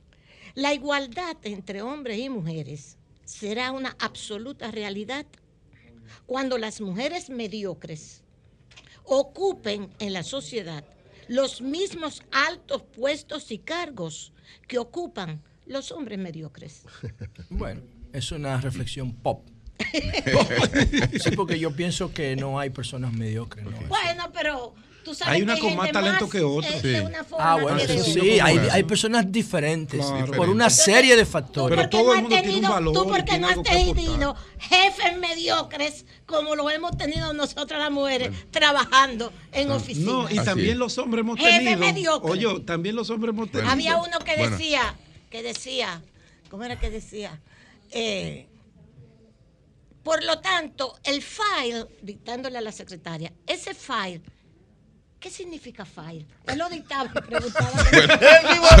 Son, son las 8.37 minutos. Buenos días, José. Adelante. Bueno, adelante. señores, miren, nada, es un día histórico porque para mí, para mí personalmente, porque hace ocho años en esta misma cabina, en este mismo asiento, yo propuse mi proyecto de botón de pánico. eh, 8 de marzo del 2014, lo propuse ya hace hoy nueve años específicamente. Y ese proyecto tiene, en principio solamente tenía una parte tecnológica, que yo recuerdo que la- la- el diseño de la aplicación de botón de pánico lo ganaron eh, unas muchachas de Intec maravillosas. Ahí está el diseño. Se recuerdo que se lo llevé a Domínguez Brito, a- era Procurador General de la República. En términos personales lo respeto, pero fue una decepción grandísima porque me puso a participar en un acto y no hizo nada más. Y, y luego lo- se lo llevé a Yané Camilo en el 2017. Tampoco pasó nada. Lo tengo dentro de mi proyecto de, de mi proyecto de seguridad perimetral. Es un eje, el de botón de pánico. Y vamos a esperar que en los próximos días empecemos con ese trabajo. Pero hace nueve años yo presenté botón de pánico y no estaba sustentado, solamente tenía una capa informática. Pero ya nueve años después, para mí botón de pánico es una de mis principales obras, de mis principales resultados intelectuales, de los cuales me siento súper orgulloso. Ocho años después, yo no he visto nada que se le parezca a esto. Tengo una línea de investigación abierta desde el 2014 sobre la mujer. Y por eso yo, sin ánimo de pedantería, eh, digo que es muy difícil que en América Latina haya una persona que haya estudiado tanto el tema de la mujer como yo. Y lo digo porque soy padre, porque soy hermano, porque soy hijo y porque soy esposo. El compañero. Entonces, estoy, vivo rodeado de mujeres y entonces me preocupé mucho por estudiar qué son dentro del ecosistema donde vivimos y creo haber encontrado lo- la- las definiciones aproximadas de lo que es la mujer y también creo saber por qué tanta resistencia de la mujer a saber lo que es, a conocerse a sí misma y de los estados a reconocerla, incluidos los organismos internacionales que no tienen una definición de mujer. Todavía no la han construido, porque para construir una, una, una definición de mujer, y esto es muy importante lo que voy a decir, para construir la definición correcta, científica de la mujer, hay que deconstruir la actual. Y ese es el problema. Como dice Alvin Toffler, hay que desaprender. Si tú no estás dispuesto a rechazar lo que has apre- aprendido incorrectamente, a negar eso, a dejarlo de lado, tú no vas a poder avanzar en el conocimiento. Porque el conocimiento no quiere nada con las creencias. Para el conocimiento científico todas las verdades son provisionales. Y cuando aparece un argumento que debilita tu verdad, tienes que dejarla atrás con humildad, con grandeza, con desapego. Y el problema es que para poder definir la mujer en el siglo XXI hay que deconstruir la mujer tradicional construida por la religión. Lamentablemente, hay que hacerlo. Y ese es el problema que tienen los ministerios de la mujer, los organismos internacionales, los gobiernos, la Procuraduría General de la República, las ONG y las principales mujeres, que son las mayores eh, militantes, fans que tiene la Iglesia Católica y la Iglesia Católica las persigue, las discrimina, las disminuye. Y ellas no se dan cuenta de eso. Yo creo que ni la propia Iglesia Católica entiende el daño que le hace a la mujer. ¿Por qué? Porque no quiere desaprender, como dice Alvin Toffler. Debería haber escuelas solo para desaprender, señor. Escuelas para desaprender. Y tenemos que desaprender el concepto de mujer tradicional para construir el nuevo concepto de mujer que yo estoy construyendo con botón de pánico. Y más adelante quiero hablar un poquito de eso, porque ahora quiero referirme a el proyecto que anunciaron en conjunto ayer el Intran y la alianza público-privada que dirige nuestro amigo Simón Freud. Miren, señores, yo estoy en contra de lo que se planteó ayer y lo digo con muchísimo respeto. Estoy en contra de lo que se planteó ayer porque, porque eh, la- el, anuncio de ayer, el anuncio de ayer dice el mismo Sigmund Freud que van a actualizar los pliegos, las condiciones para anunciar una licitación en los próximos 60 días posiblemente. Y es que no entienden el problema que tenemos con los accidentes de tránsito. Yo creo que lo entienden porque lo tienen ahí. De hecho, el mismo Sigmund Freud, cuando habló, dijo que en la República Dominicana la mayoría de los accidentes de tránsito se producen porque no hay revisión técnica. Entonces, si no hay revisión técnica, no, tú no puedes estar postergando más el problema. No entiendo por qué hay que hacer licitaciones para certificar talleres.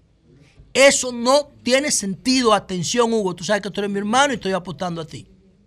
Y lo de la alianza público-privada me parece una, una de las mejores decisiones que ha tomado el gobierno de Luis Abinader de hacer alianza pública-privada para avanzar en temas que tienen mucho tiempo retrasado. Me parece genial lo de la alianza público-privada, pero en el tema de la revisión técnica de, vehículos no aplica eso. Eso es un error, se lo digo con la mejor buena fe. No hay que construir talleres nuevos para eso, porque la República Dominicana está llena de talleres. Llena de talleres. Nosotros tenemos un parque vehicular de más de 5 millones de vehículos. Entonces, ¿para qué tú vas a?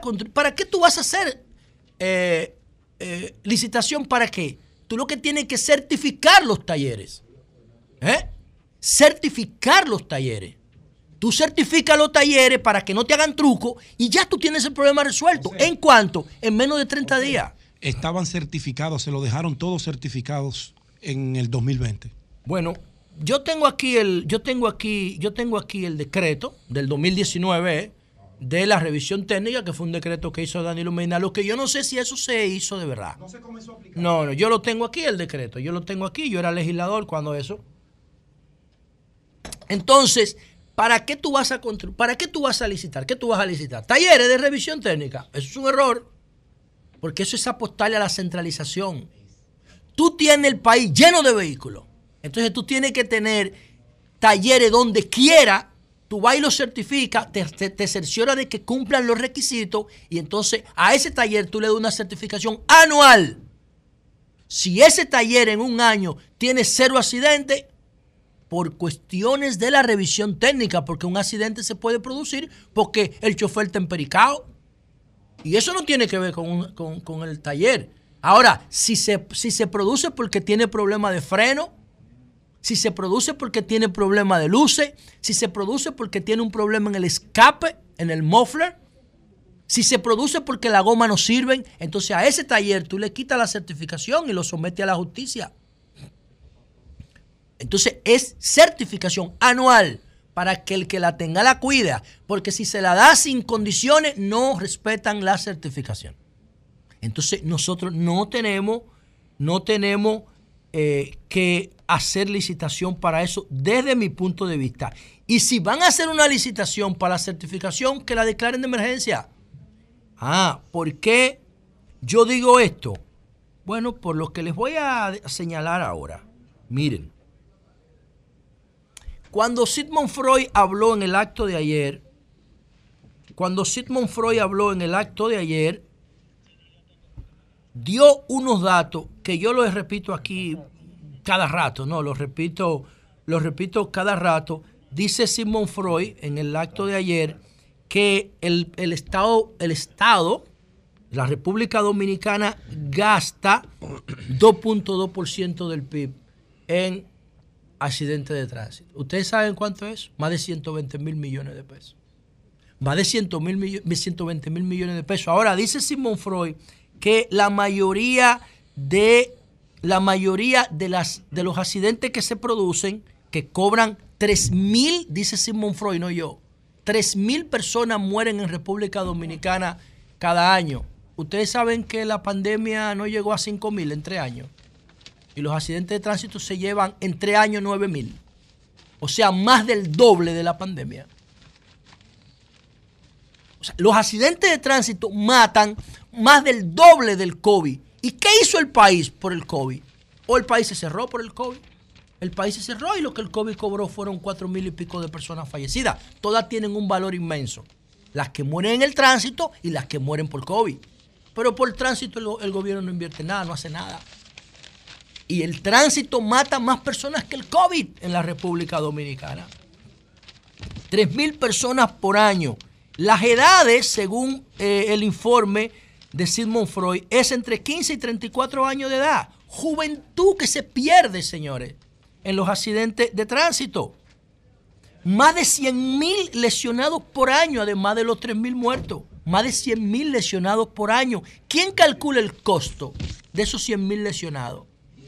la falta de productividad, la familia que se destruye, los jóvenes, las niñas y niñas que entran a la pobreza, a la drogadicción, porque ya no tienen padre.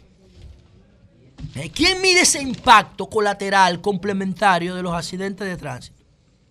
Entonces, aquí vinie- vino la Comisión eh, Militar de Obras Públicas y dio unos resultados y dio unos resultados impresionantes.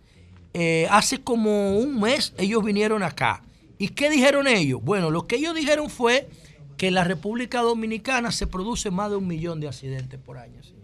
Un millón. Más de un millón.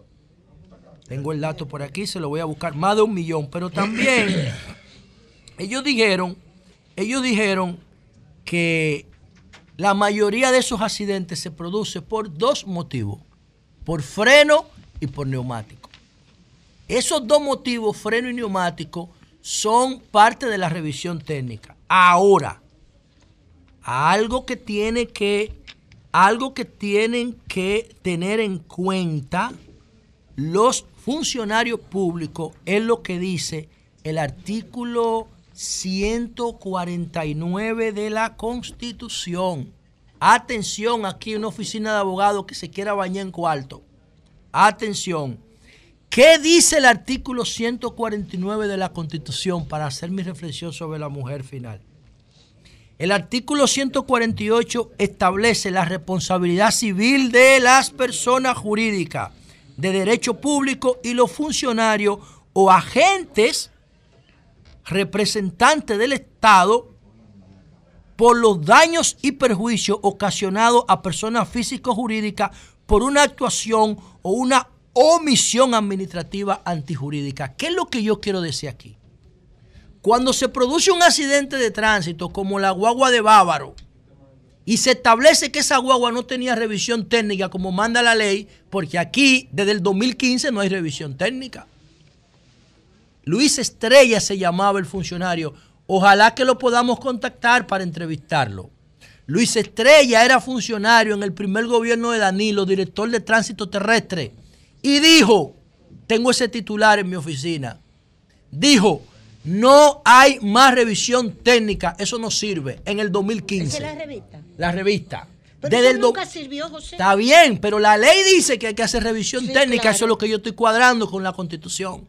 ¿Y qué pasa si el gobierno no hace revisión técnica? El gobierno es responsable de todos los que accidentes sí. que se produzcan. Ahí en el Parque Iberoamericano murieron tres mujeres en el 2017. Tres mujeres, una tía y dos sobrinas.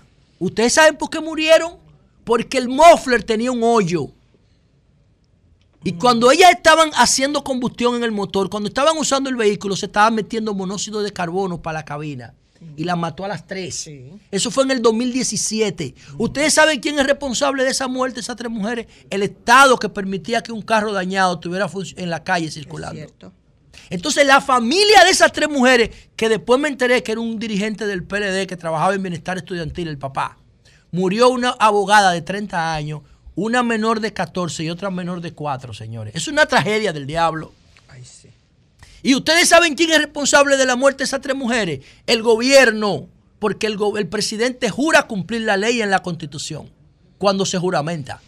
Entonces una oficina de abogados que se quiera bañar en cuarto, cada vez que ocurre un accidente de tránsito, mientras están convocando licitaciones y jugando a la democracia, a la ley de compra, eh, verifiquen si fue por una causa técnica y sometan al Estado para que la familia reciba compensación. Eso es lo que hay que hacer porque el gobierno no quiere entender. El gobierno no quiere entender que hay un problema serio con el tránsito y el transporte.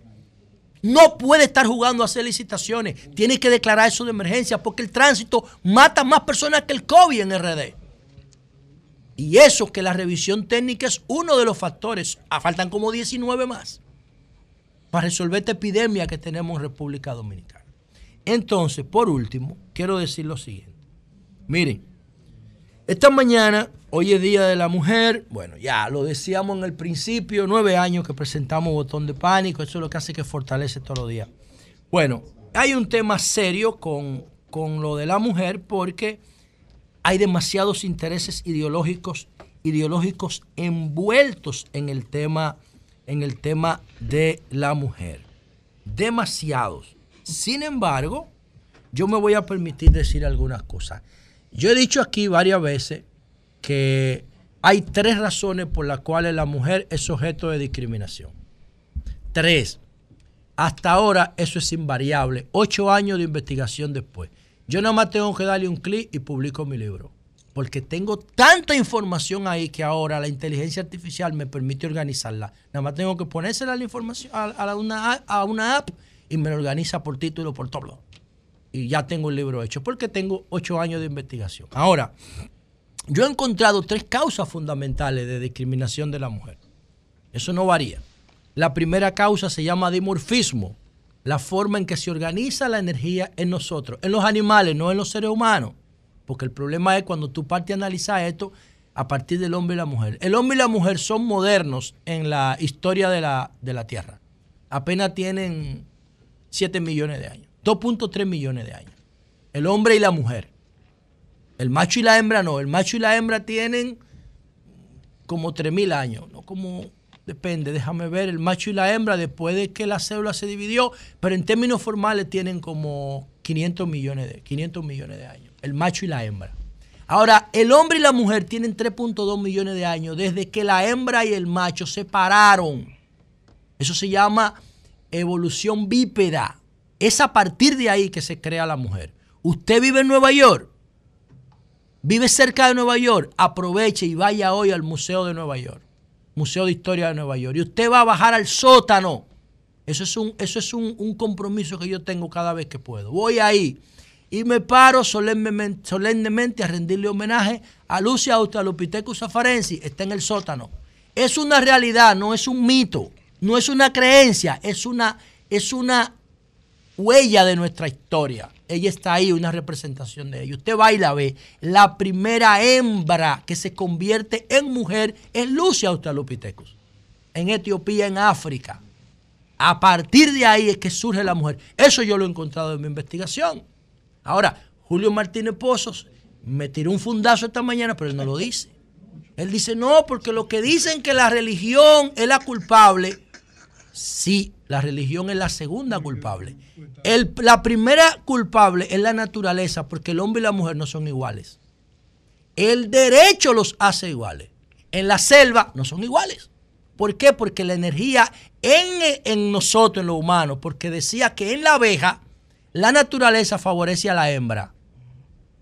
En la naturaleza, en la naturaleza la energía favorece a la hembra, porque en la hembra no hay dimorfismo, hay trimorfismo. Trabajadora u obrera, zángano y reina.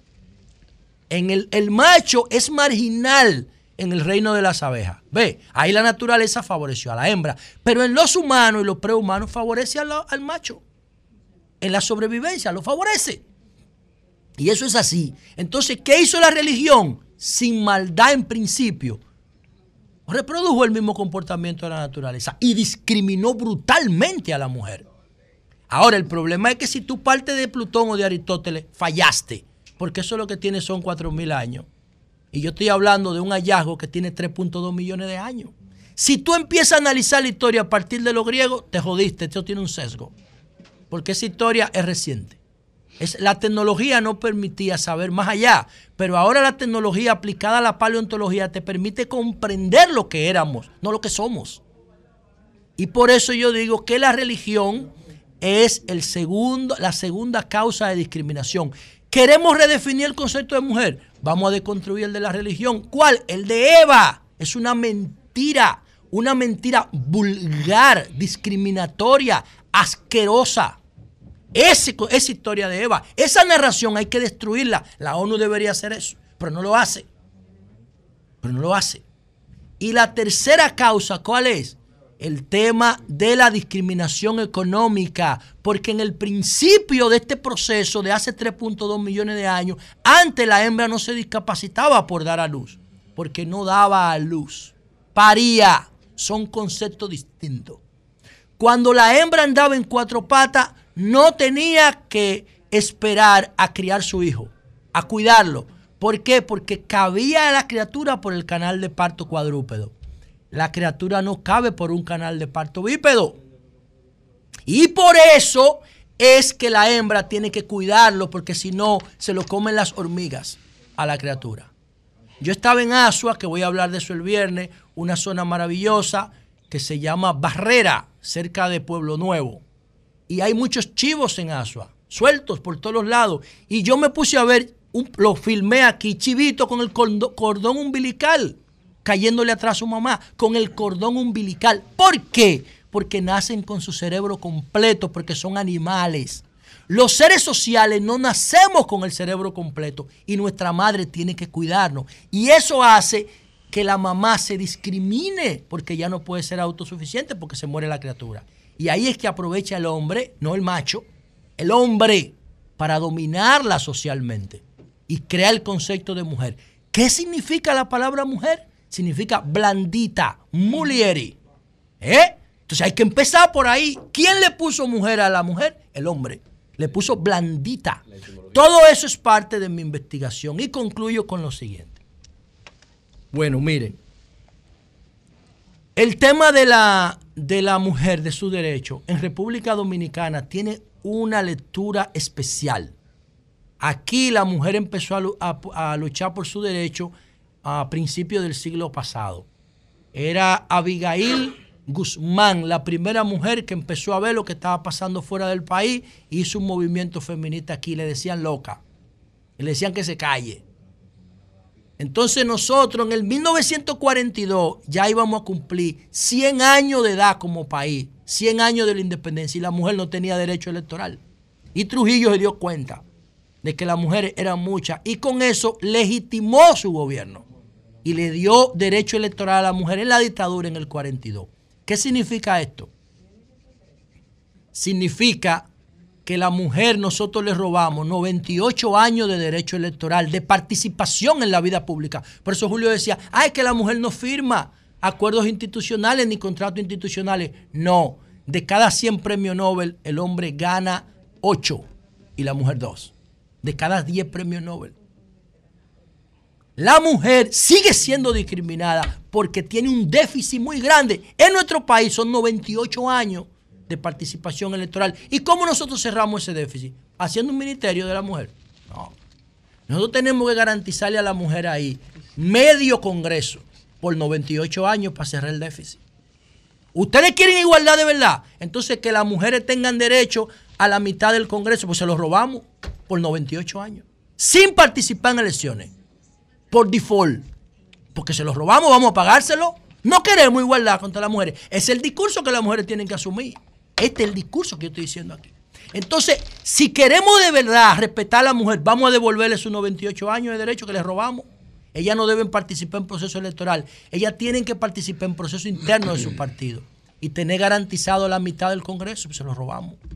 Y de esa forma nosotros vamos a contrarrestar lo que dice la ONU. ¿Qué dice la ONU? Que si seguimos el ritmo actual de empoderamiento, harán falta más de 300 años para que la mujer en América Latina y el mundo tenga el mismo nivel de derecho de los hombres. Cambio y fuera. Son 106.5.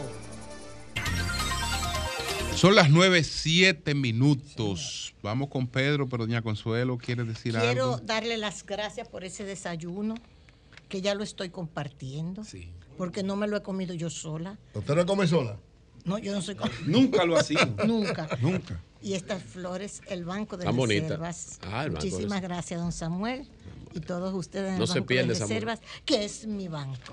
Qué bueno. Ok, No se pierde, Samuel. Y de todos los De dominicanos. todos los De todos los dominicanos. dominicanos. De todos los dominicanos y de los dominicanos que están en Bueno, España. España. En el mundo entero. No, en Pedro el mundo, Jiménez, porque van, van a estar en varios sitios. Van a estar en varios Gracias. Bueno, saludos a toda la audiencia, saludos a mis compañeros del panel, al equipo de producción, saludos a nuestros hermanos dominicanos de el exterior, nuestros dominicanos en el exterior. No puedo volver a confundirme con ese término. Y saludos a nuestros cibernautas, donde quiera que estén. Siempre nos siguen cuando no nos escuchan directo aquí en 106.5, pues nos escuchan diferido en las plataformas digitales. Gracias, gracias siempre por preferirnos y cada día ir en aumento nuestra audiencia. Bueno, hay que ser parte del protocolo. Yo soy, y lo he planteado, de los que digo que la mujer no tiene un día, la mujer tiene todos los días y todos los días se debe conmemorar, todos los días se le debe festejar, todos los días se le debe apoyar. Yo trato de hacerlo eh, con toda la sinceridad del mundo porque tengo seis hermanas, mi mamá que aún vive con 89 años, tengo una esposa y tengo dos hijas adoradas y tengo muchísimas sobrinas y amigas, ni les cuento, y tengo compañeras de trabajo extraordinarias, tanto en cabina como en la parte de la producción. La mujer es lo que ella quiere ser. La mujer se ha ido labrando su camino con sacrificio y con determinación. No es un día, pero hay que cumplir con el protocolo, felicitarlas, exhortarles a que sigan hacia adelante y exhortarnos, nosotros los hombres, a ser más tolerantes con ellas. Dice un amigo, y yo estoy totalmente de acuerdo, que la mujer no está para entenderla, la mujer está para amarla, para cuidarla y para hacer digna la convivencia, la convivencia. Pero es el pensamiento Bueno, de eso es lo que yo pienso. Nosotros somos desvalidas. No, para no, Pero doña. que- Bueno, pero Pedro, yo no, protejo no, a mi pero esposa, yo espérate. protejo a mis hijas. Pero, pero, coño, La no está para entenderla. Pero es el Sí, pensamiento para amarla. hombre. Yo estoy, yo hablo, la mujer, tú no estás para entenderla. no, Nunca, no, nunca pero la vas a entender. no, es que tú no es para amarla. No, No, no, no, no. no, quizás yo no deba, pero puedo. No, no. No, yo entiendo eso. Ese No, es mi, este mi- maldito mundo está dado al diablo. No puede No, es que tú no puedes decir que la mujer es inentendible. En No, este no, mundo no, no, no, hay que no, decir no, eso. no, no. Obligado. Pero él Doña no puede decir Consuelo, ¿qué usted prefiere? ¿Que la amen o No, que la porque eso no se A mí trata de que eso. me amen, que me respeten, Exacto. y que aguanten la Ya. tanda que yo Tolerancia, hable de tolerancia. Eso es lo que tiene que hacer. Hable de respeto.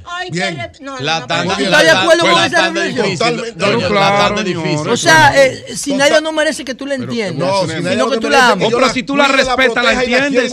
Mira, empieza No, lo mismo. eso es discriminación. Pero Eury piensa Julio, no, no, no, Julio, no no, permita no, eso. no, No, pero no, no, no, piensa- no, Pero no. eso es lo que yo Coño, pienso. ¿por qué uno es tuyo entonces? Pero eso es lo que yo pienso. Pero mira, doña Consuelo se siente agredida. Coño, no, pero eso es lo que yo no, hago con mi perrito. Ella no. Quererlo sin entenderlo. No. No. Ey, José, no, retira eso. No, no, Yo. no, Pero eso es lo que tú haces con los animales, lo quieres ya. malvado. No lo retire. Hoy, ¿cómo tú vas a decir que la mujer no hay que entenderla? No. Es el, pensamiento de Pedro y el de Eury. Vamos a continuar, vamos a continuar, por favor. Claro. Pedro, adelante, adelante, por ¿Qué favor. Continúo y, reitero.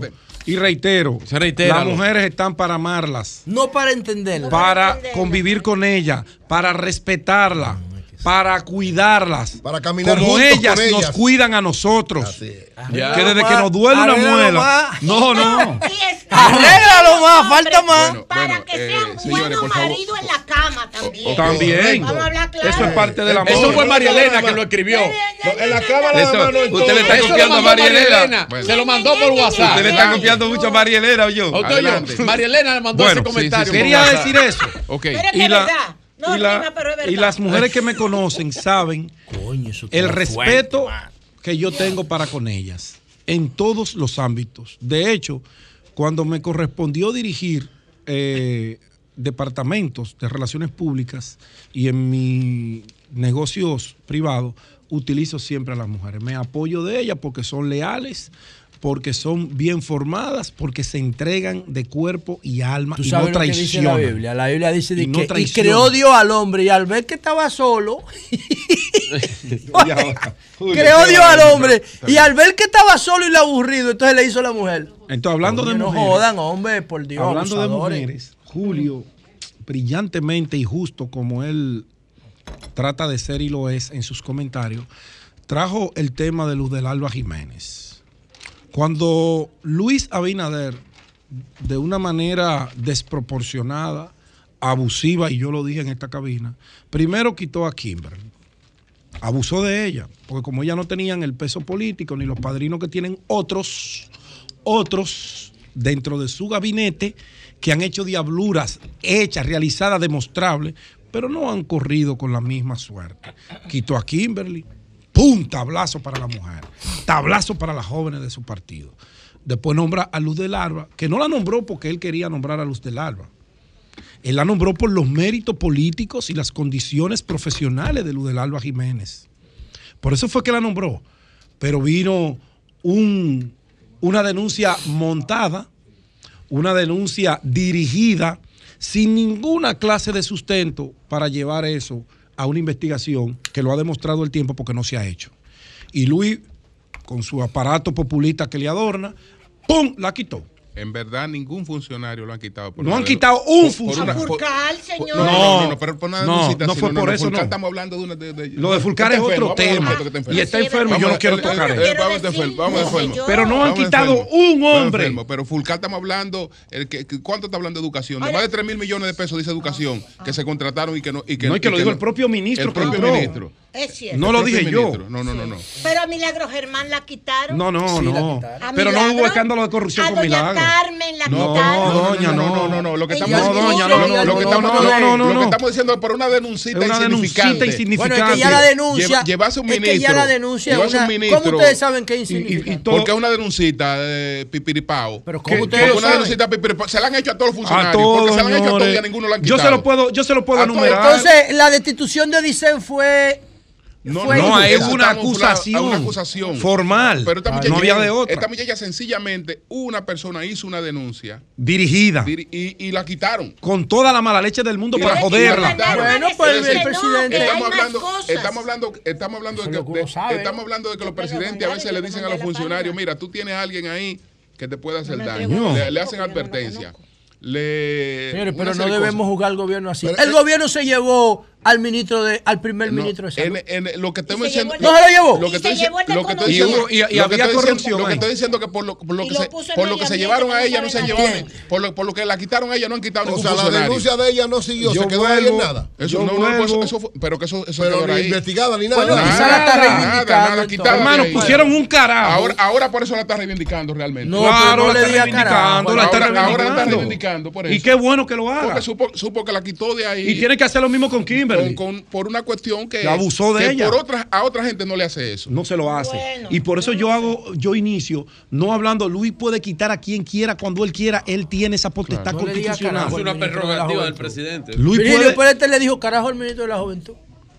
No. no, no, no, le va a decir. No, no fue él que hizo eso. No, no, no. Tú dijiste, nombraron un carajo. No, no, no. Que hizo un carajo, una denuncia contra Luz del Alba. Él no se un carajo que tenían la, en el departamento de compras. Él no está hablando del ministro Yo no estoy hablando del ministro actual. Se bueno, pero no es posible voy a hacer eso una denuncia reciente de, y no pasó nada. De una cuestión de, que de compra ah, también. No pasó nada. Para joderlo también. Le hicieron una denuncia reciente. A Félix. Hace menos de un mes que le hicieron una denuncia. Ah, sí, ah, sí, ah, a Rafael Félix. Y mira a ver si lo quitaron por eso. No bueno, también el contexto. A Wellington le hicieron, le hicieron no. Hubo un proceso y hubo una denuncia de un programa que tiene todo el derecho a hacerla. Claro. Yo pero no digo que lo quiten. Pero por eso no lo van a quitar. Pero no lo van a quitar, por, no eso. Van a quitar por eso. Porque, porque, porque van a investigar. Y yo salí a defender eso de Wellington. Yo lo hice. Y yo no soy eh, seguidor de Wellington, ni soy seguidor de Luis. pero pero. Porque quitaron a Doña Carmen, que es una gloria nacional. Doña quitaron Ah, del teatro. A, y, pero con Doña Carmen no hubo ruido de ninguna índole, De ninguna índole. De pero ninguna. La. Pero ahí entra. Ahí no, a milagro. Que, no ah, puedo. No, milagro no, pero es que. no, no. Pero ahí no entra el, el, el objetivo de nuestro comentario. Bueno, pues, no, porque nosotros, y por eso y cité. Por eso cité a Julio. Sin nada. Sin nada. Por eso sí. No, no, a Milagro había que quitarlo. Usted sabe que había problemas porque ella no daba para el cargo. Vamos a estar claros. Eso es otro tema. No fue corrupción ni nada de eso. No Milagro es una mujer íntegra. Una gran comunicadora. Bueno, pero no pudo con el cargo. Digo mentira. Me caigo a galleta, me desdigo. No puedo. ¿Pero por qué tú dices que no puede? Ahora, Porque mira, puede haber cometido ah, un error. Pero que por qué digo. Ah, pero, no, pero, ahora ustedes quieren Pedro, que yo diga lo que ustedes este quieren decir ya, ya, o lo que a mí me comentario acabó. Sí. Porque no doña Consuelo, hoy es el Día Internacional de la Mujer, no peleamos usted y yo. No, no, ya, doña Carmen, a Milagros. Pero, yo que, la pero, mucho. pero no solo eso. Es verdad. Milagros se sentó con nosotros el día de la rendición de cuentas y ante una pregunta de este panel respondió con total autoridad, con conocimiento de causa de las cosas que ella está haciendo en el Ministerio de Cultura. Y yo dije, sí. wow, qué bien. Es verdad. Y lo está haciendo. Claro. Yo, yo, no puedo ser un mezquino y negárselo. Le está yendo mejor que como le fue en comunicación. Coño, pero es que en Palacio, en Palacio bueno, te tiran todo. Ahí no pega nadie una. Está bien. Eh, las cortinas del Palacio no son de Si Milagro no incluye la cultura urbana en la política eh, cultural del Estado va a pasar por ahí sin Ya. Entonces, Ya, a- ahí es que ella va a trascender. Cuando Ahí incluya es que. Ya ella trascendió. No Va lo a salir haces, en los Pedro, libros de historia. va- Vamos a que Pedro. que Pedro Atención, historiadores. Vuelvo atrás. Si Milagro Germán incluye la cultura urbana, atención. no, no, va Trasciende la historia porque va a aplicar el cambio. Hay que aplicar el cambio. Es el lema de Luis. El Bueno, cambio es el lema de Luis. Bueno, Ok. entonces, yo hoy, eh, Hombre, y vuelvo atrás, qué bueno que Julio trajo ese tema, pues yo lo tenía anotado. Y con Luz del Alba lo que se ha hecho es reivindicarla porque se abusó de ella. Y se abusó de su condición.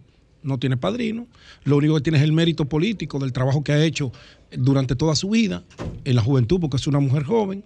Y qué bueno que era. No debieron nombrar a vicecónsul, no. Debieron darle un puesto aquí de titularidad, no un premio de consolación, porque ella no está para que la consuelen. Pero no ha ocurrido lo mismo con otras gentes muy cercanas. Aquí hay muchos funcionarios, no los voy a traer a colación ahora porque no es el objetivo de mi comentario, recordar cosas.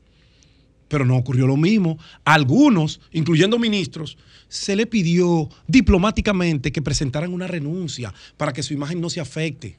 A uno, a dos, a tres, a cuatro. A otros se le pagó campaña para que se le defienda. Se buscaron estrategias de comunicación. Muy bueno, por cierto. Amigos nuestros. Para que defendieran la honra de esa gente y siguieron en los puestos. Y no pasó nada. Ah, pero Alba por una denuncita y a Kimberly se la comieron viva y viene un grupo de abusadores. Qué buen término utilizó José- eh, Julio. Coño, malditos oportunistas, abusadores. Háganle lo mismo a los que manejan nómina, a los que le dan sobre, coño, todos los meses. Vayan y háganle la misma vaina. Ah, no, había que del Alba. A mí me mandó uno esa vaina y digo yo, ¿y para qué tú me mandas eso a mí? ¿Tú crees que yo me voy a inscribir en esa campaña abusiva contra una dama? No porque sea dama, sino porque no hizo nada. No lo voy a hacer, no me presto a esa charlatanería. Uno tiene que ser serio con estos micrófonos. Y se quiso vender una campaña ayer de que, miren, Luis ha cometido el pecado capital, nombró a Luz del Alba. Coño, no sean abusadores. Eso no es justo. Vean lo que tienen hijas e hijos, proyectense ahí, a ver si le va a gustar que le hagan eso a sus esposas, a sus hijas.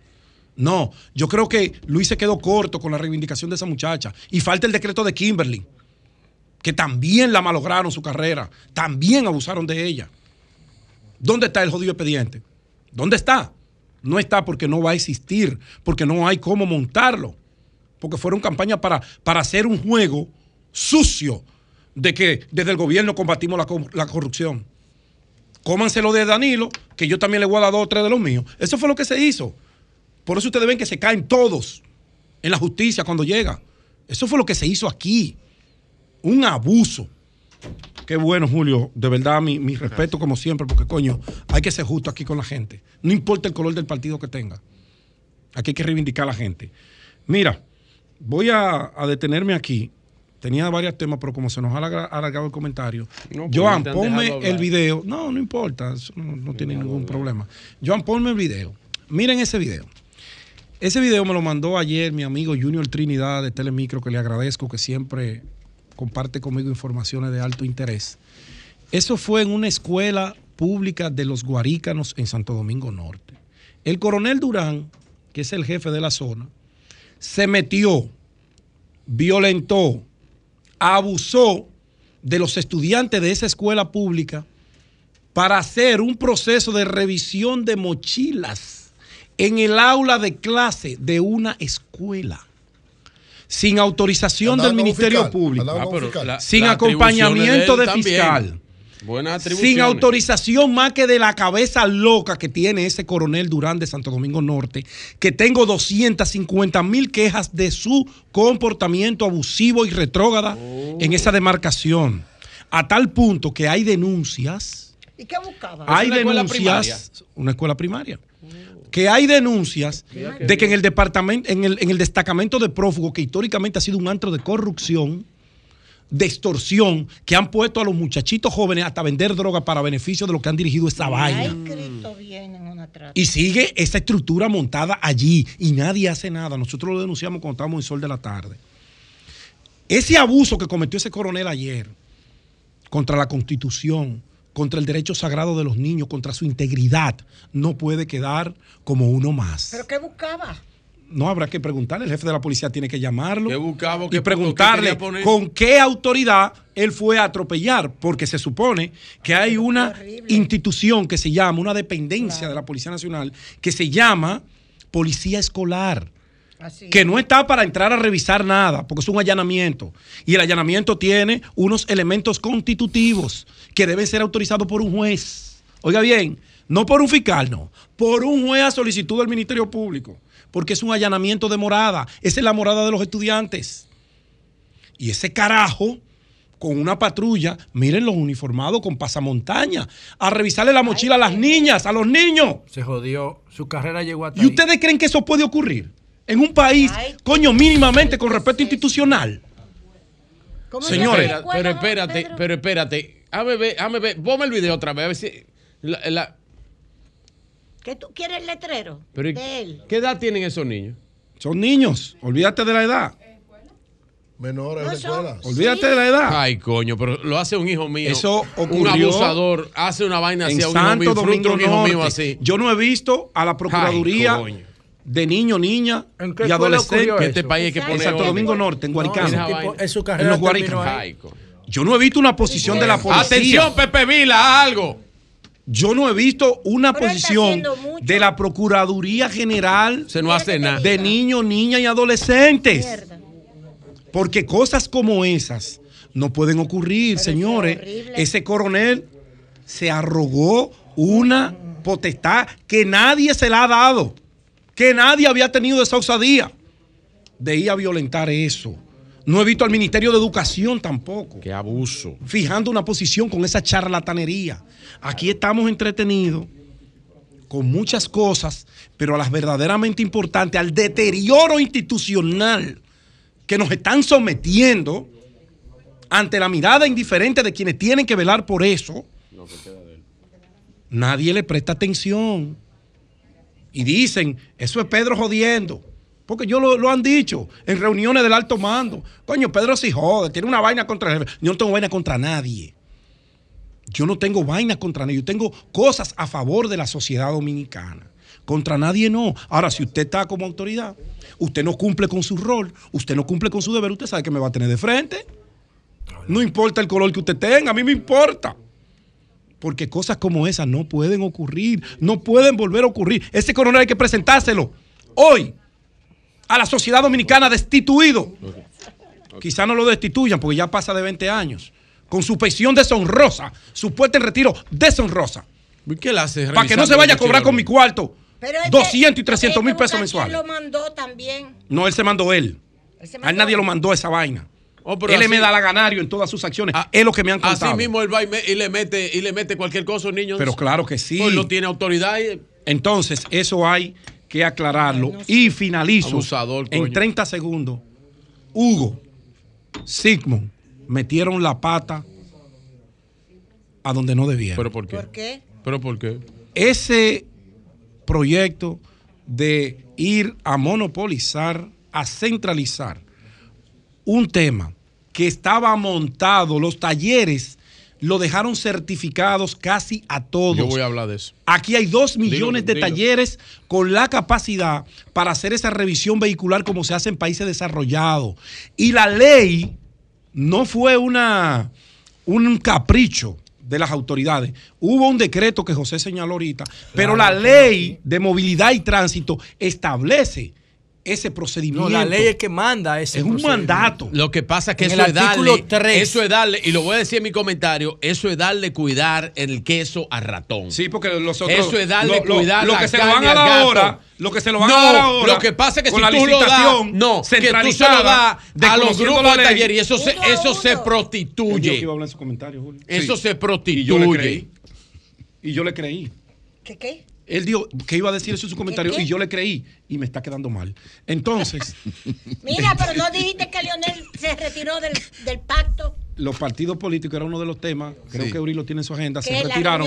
No debieron retirarse, no no debieron ir nunca a eso. Bien. Pero concluyo, Hugo, esa. Hugo, Sí, gracias. Politiquería Sí. barata. Siéntese, doña Consu- eh, don, don, don Hugo, y revise eso. Eso le va a traer un problema de imagen a usted con este tema de esa licitación, porque no había necesidad de eso. Todo eso estaba montado Eso hay que hacerlo. ahí. Y usted lo que tenía que buscar los talleres, porque para mí es más fácil ir a un taller en Cristo Rey, Donde que quiera. tenga la capacidad, Donde en quiera. el ensanche Quiqueya, en los Guaricas. Dale cuidado a la carne al gato. Aquí, pagar y que esos talleres tengan la supervisión de ustedes como autoridad. No ahora meternos una compañía, no se sabe de dónde va a salir, a centralizar varios eso lotes. para que al final de cuentas lo que le traigan sea un maldito dolor de cabeza a la ciudadanía y un gran negocio a un grupo de pendejos amigos de Debieron los ir a la amigos. rueda de Cambio y fuera.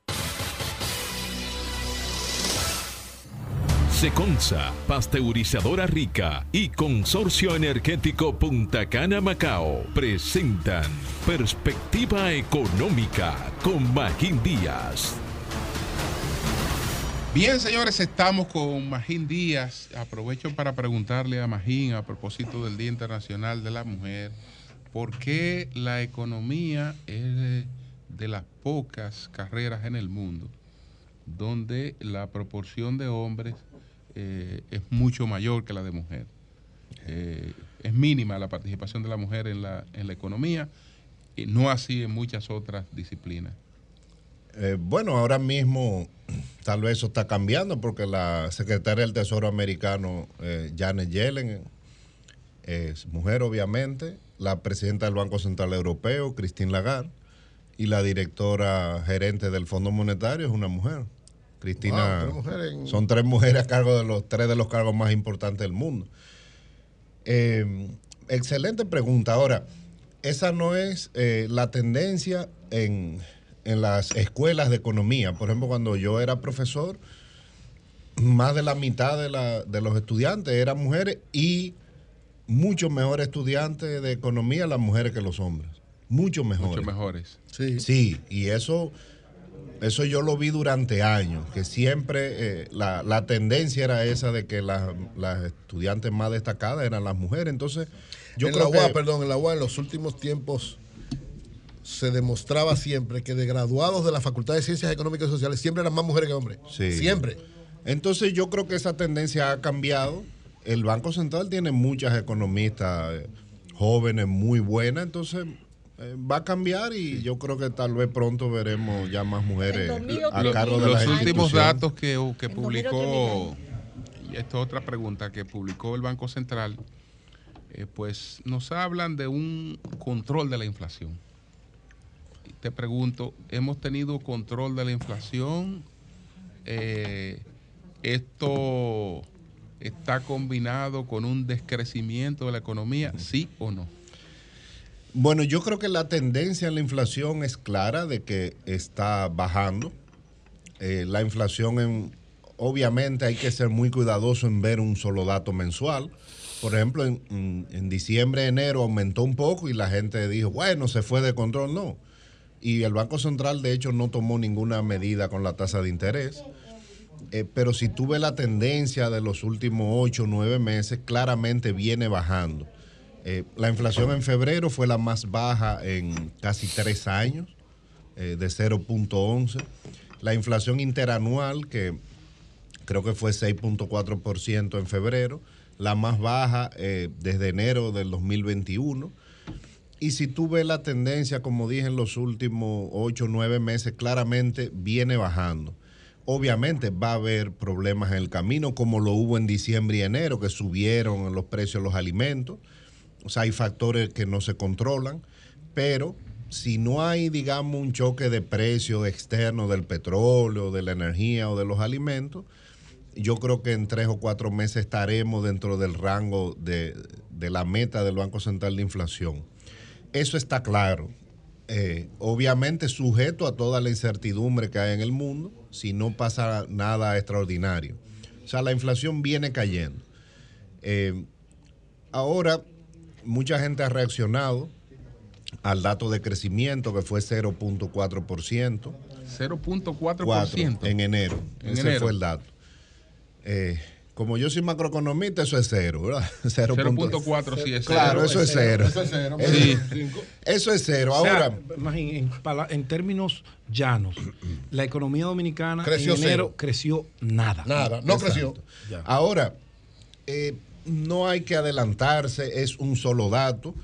Yo creo que era esperado, fíjate que los- la, la construcción que cayó 11%, creo, en enero, el sector construcción viene diciendo, o sea, ya estamos en marzo y ahora que se anuncia el dato de enero, pero ellos lo, lo venían diciendo hace varios meses.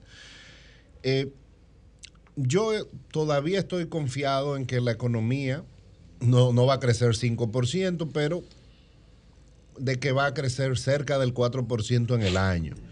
Eh, recuérdate que estos meses nos estamos comparando eh, con el, nos vamos a comparar con el primer trimestre del, del año pasado que veníamos rebotando.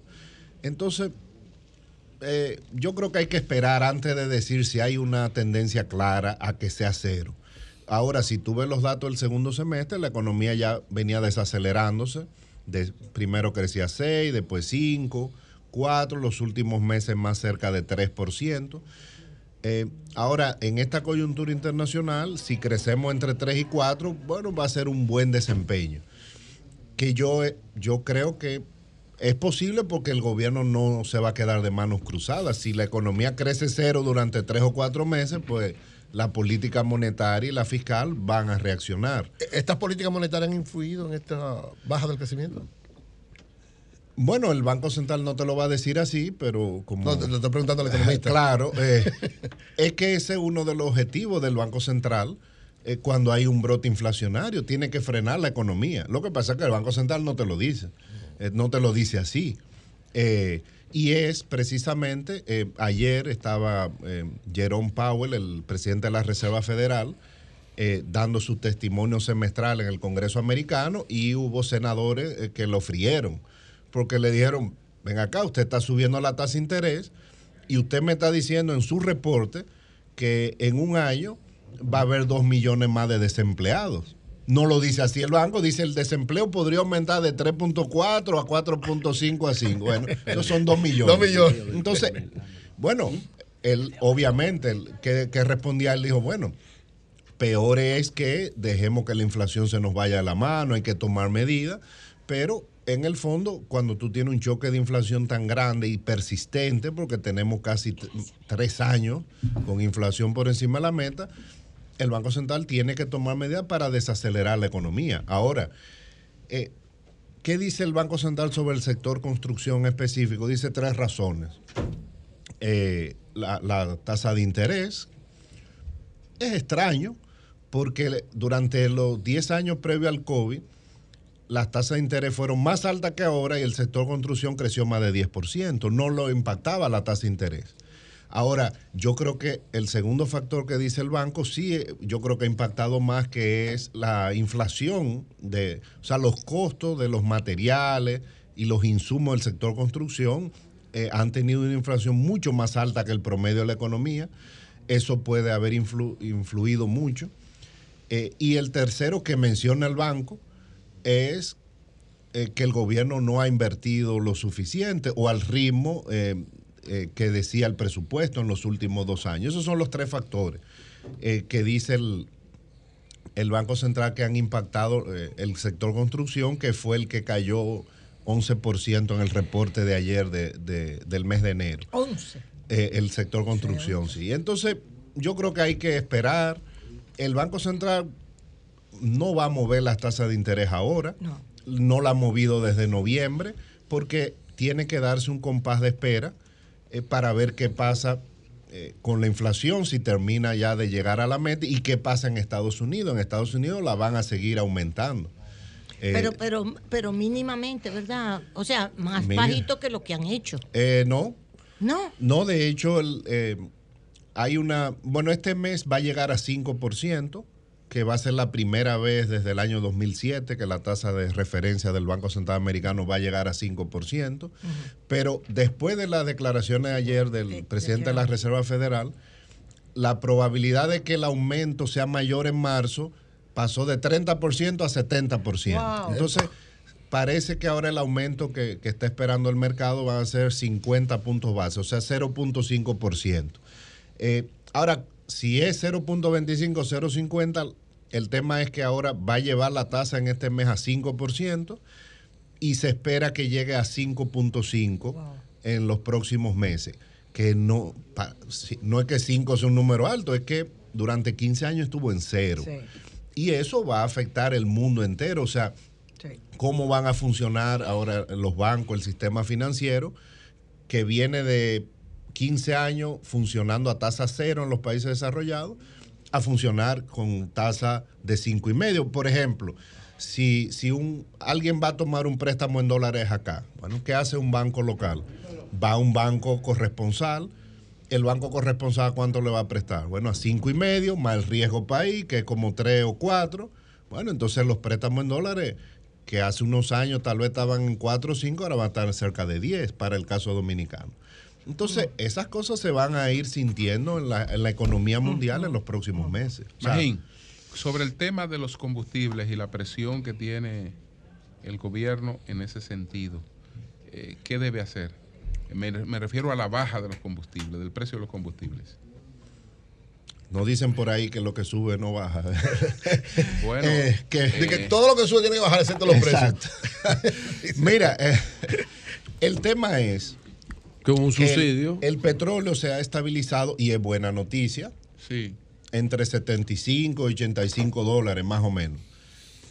Bueno, eso es, es mejor que, que cuando llegó a 120 o 110, que estuvo varios meses. Y a estos precios todavía hay algo de subsidio del gobierno, porque el tema es que 70, 70 o 75 dólares es el doble de lo que estaba hace dos años cuando llegó el gobierno. Entonces, por eso es que la gente, la gente quiere que baje a los precios de, de los combustibles cuando el, cuando el petróleo estaba en 40, pero a estos precios algunos de los combustibles que todavía meritan subsidio. A mí me acusan de fiscalista. No, no, tú eres fiscalista. Sí, bueno, porque lo- peor que puede haber en un país es una crisis macroeconómica. Eso Entonces, y eso es lo que ha demostrado el gobierno, o sea, tiene no ha caído en el populismo de bajar los impuestos, de, de bajar todo. Eh, si, si lo baja mucho, bueno, pues puede perder ingresos. Eh, entonces yo creo que no hay eh, condiciones para, para una gran reducción en los precios de los combustibles. Nada. Y eso es lo que está viendo el gobierno, tratando de poner la estabilidad macroeconómica por encima de todo. Magín, Otra, ahora cuando falten dos o tres meses para las elecciones, seguro lo va. lo va. Ah, ¿Verdad? Una medida, una medida populista, una medida populista. Ah, pero una medida populista y oportunista. Magín, Bueno. Magín, Oye, eso, Virgilio. en tu explicación sobre lo que sucede en los Estados Unidos, en la economía norteamericana, por supuesto que nos regimos todos, el mundo. Hay una ambigüedad en que si las medidas han dado resultados contra la inflación, si no han dado resultados, hay un alto empleo, hay un alto empleo que se está diciendo. Entonces, no viene esa recesión, no viene esa situación que habíamos previsto antes, pero hay un alto empleo. Pero- Y, o sea que son situaciones como que nunca se habían presentado. Ok, pero ¿Es Julio así? me va a dar tiempo para yo explayarme. Adelante. ¿Me puedo Ya explayar? Pero- brevemente. expláyese. Vamos a ver. Pero, pero es así. Pero mira qué es lo que pasa. Sí. Mira lo que dice, lo traje aquí Paul Krugman. Sí, Premio Krugman. Nobel, un tipo Nuestro inteligente. amigo Krugman. Su amigo. Sí. Hay una situación genuinamente confusa. La verdad es que, es que no tenemos un panorama claro de lo que está pasando con la inflación ahora mismo. ¿Qué dice Larry Summers? Que para mí es mejor todavía. Sí. Esta es una de las economías más difíciles de interpretar desde que tengo memoria. Sí. Entonces, no se sabe lo que está pasando. ¿Tú ves? Eh, Incertidumbre. Sí. Ahora, las medidas han tenido impacto, sí, pero lentamente, porque la inflación ha bajado. Ahora, ¿qué pasa? Ha bajado el petróleo, han bajado los alimentos, han bajado los fletes, y la gente pensó que en Estados Unidos la inflación se iba a desplomar, pero no ha sido así. Ha bajado la expansión fiscal, la, la cantidad de dinero se está contrayendo, las tasas de interés han aumentado, pero aún así la inflación no termina de bajar. Ha bajado de 9 a 6 y va a bajar a 4. Ahora, ¿qué pasa? que ahora lo que se está dando en Estados Unidos es que la inflación está viniendo las presiones por el mercado laboral. Sí. Entonces, ¿qué es lo que pasa? Los salarios están creciendo a una tasa de Sí. 6%. Y esa tasa de crecimiento de salarios, o hay distintas mediciones de entre 5 y 6%, es compatible con una inflación de entre 4 y 5, pero no de 2. No de dos. Entonces hay un problema en el mercado laboral que hay, eh, hay el doble de vacantes que desempleados. Entonces eso le da poder a los a las Sí. personas para negociar su salario. Sí. Entonces ahora mismo hay un problema en el mercado laboral de 5 millones de personas en Estados Unidos. Eh, entonces el mercado laboral está muy tight, como dicen ellos. Entonces, mientras los salarios sigan si- creciendo así, la inflación es muy difícil que baje a 2%, a menos que la Reserva Federal induzca una recesión profunda. Induzca, Induzca. a una recesión A través de un aumento alto de las de tasas acuerdo a la economía clásica. Bueno, pues muchas gracias, Magín. Muchas Bien. gracias muy bien, por esta cátedra. Muy bien, Magín Krutman. Bien. Quería más tiempo, pero- No, ya, acá, Bien, diste una clase Gracias, hoy. Gracias. Vamos a hacer un programa. Sol 106.5. Llegó bacalao de mar, listo para cocinar. No hay que hervir, no hay que limpiar, no hay que desalar. Está listo para cocinar. Abre tu lata de bacalao de mar y listo. Vete y busca tu bacalao de mar. La noche a amanecer, en el cielo anuncia la salida del astro rey.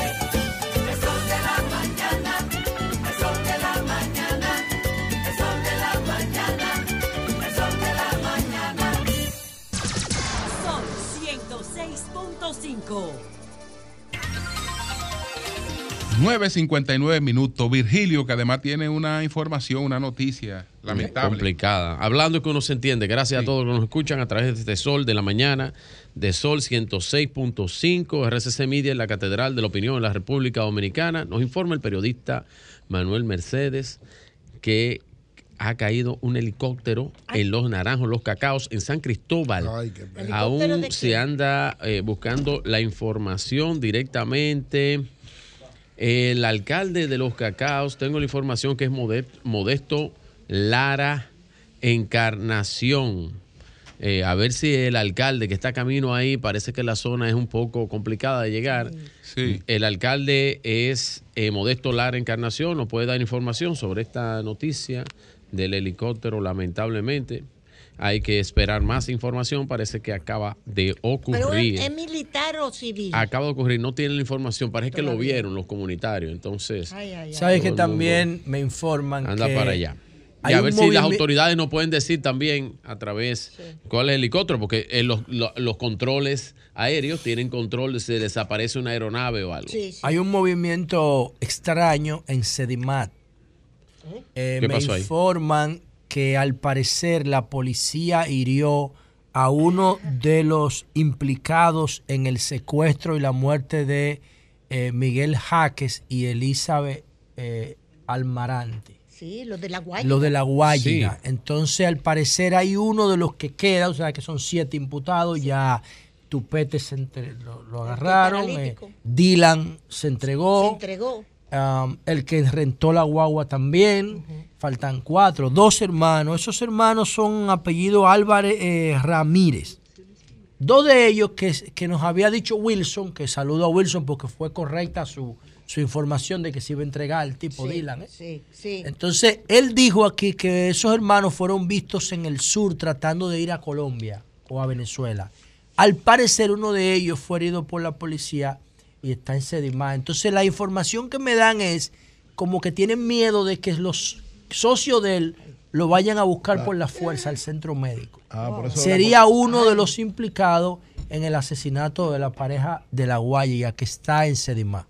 Bueno, Tú sabes, vamos a José, que esperar. el de Dylan me comentó algo. Dylan Ortiz. Ortiz, que se entregó porque volvió.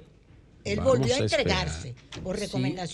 Es que él tenía miedo de que le hicieran algo allá en Nueva York. Sí, o lo- o lo Esa es una para acá, esa es una estructura jodona. Bueno, ¿eh? Bueno, Bueno, señores, ayer eh, se ha hablado del programa de inspección técnico vehicular, el cual nos invitaron a todos allá, el Intran y eh, la DGAPP, la Dirección General de Alianzas Público-Privadas, Simón Freud, el compañero de cabina, amigo y hermano, Hugo Veras también. Eh, pues miren, yo estoy de acuerdo con esto. Y digo por qué yo estoy de acuerdo con el programa técnico vehicular. José muchas veces ha enarbolado que cada vez que tenemos un accidente, principalmente de motocicleta, las cuales son las menos inspeccionadas en este país, no tienen ningún tipo de inspección. Nada, las motocicletas no tienen nada. Así mismo como no tienen registro, ni tienen eh, documentación, usted sabe dónde la sacaron, ni nada. Cada vez que una persona de esa tiene un accidente, que es muy frecuente en la República Dominicana por los altos índices eh, que tenemos de accidentes de tránsito, estamos hablando que le cuestan al Estado un millón de pesos. Una persona de esa, cuando se accidenta, cuesta un millón de pesos a la República Dominicana, al Estado, eh, con los temas de las operaciones, intervenciones quirúrgicas, prótesis y demás cosas que tiene que darse una persona cuando está en cuidado intensivo también, para que esas personas eh, salgan del estado que le deja el accidente.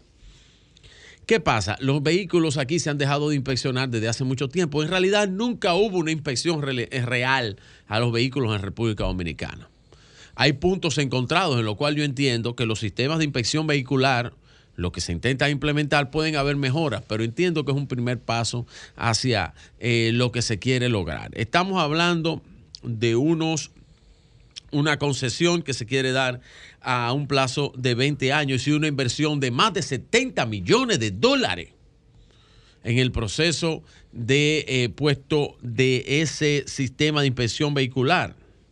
Estamos hablando de más de 30 centros y 8 centros móviles para la inspección vehicular esparcidos en el territorio nacional. ¿Eh? Voy a, citar algunos de los sitios donde van a estar eh, los sistemas de inspección. Estamos hablando que van a estar esparcidos en eh, 30 estaciones, cuatro móviles, eh, eh, están esparcidos, vamos a poner, aquí está toda la línea eh, norte, Santo Domingo, en el este tenemos en la Altagracia, en San Pedro, en Bonao, en Samaná, San Francisco de Macorís, Pedernales, Baní, Asua, eh, Ocoa, eh, Bauruco, Dajabón, Montecristi, en fin, ocupa casi el territorio nacional los sistemas para poder eh, verificar técnicamente los vehículos. Esta inversión, lo que intentan hacer ellos, con una inversión privada, poder realmente inspeccionar vehículos. Y aquí yo digo realmente inspeccionarlo, porque ahorita hablaban de los talleres. ¿Qué pasa con usted darle a un tercero sin regulación a inspeccionar un vehículo? Pues usted lo sabe. ¿Qué va a pasar en República Dominicana con eso? Sin un sistema apropiado, sin una educación apropiada, sin una cultura apropiada. Un dueño de un taller que lo que se beneficia de los accidentes, de los vehículos fuñidos y del comercio de eso, usted sabe lo que va a hacer. Usted le está dando la carne a, cuidar al gato, Eh, cuidando el ratón del queso. Eso no puede ser. Ahora, cuando usted hace e inspecciona y crea centros de inspección pura que no pueden ser repuesteros y no pueden ser talleres. Tienen que ser centros de inspección vehicular. Entonces, esos centros de inspección vehicular que se van a construir, por eso la inversión y por eso la alianza pública y privada para poder lograr esto. Porque estamos hablando de 70 millones de dólares que tuviera que ponerlo el Estado.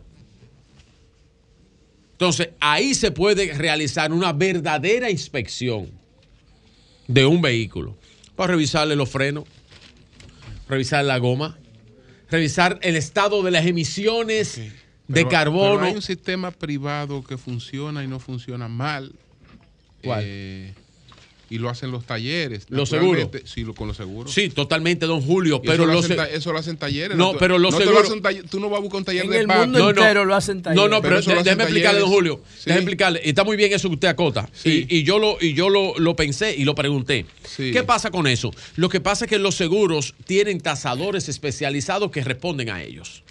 Los talleres no son sus tasadores. Los talleres hacen cotización en base a la pieza y ellos le pagan para la reparación del vehículo una vez el tasador del Go.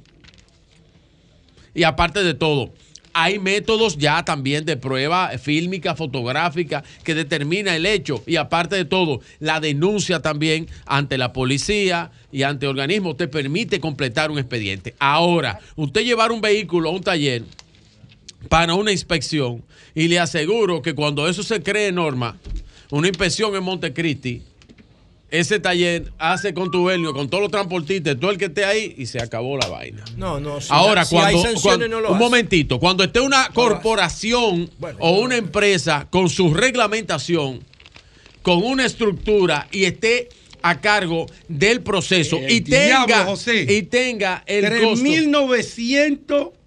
¿Qué? 90 millones de pesos pero yo lo para dije, eso. Yo lo dije. Pero eso lo va a poner pero la, la parte, es, es que dejé el privada. desayuno por mitad. Pero es la parte privada.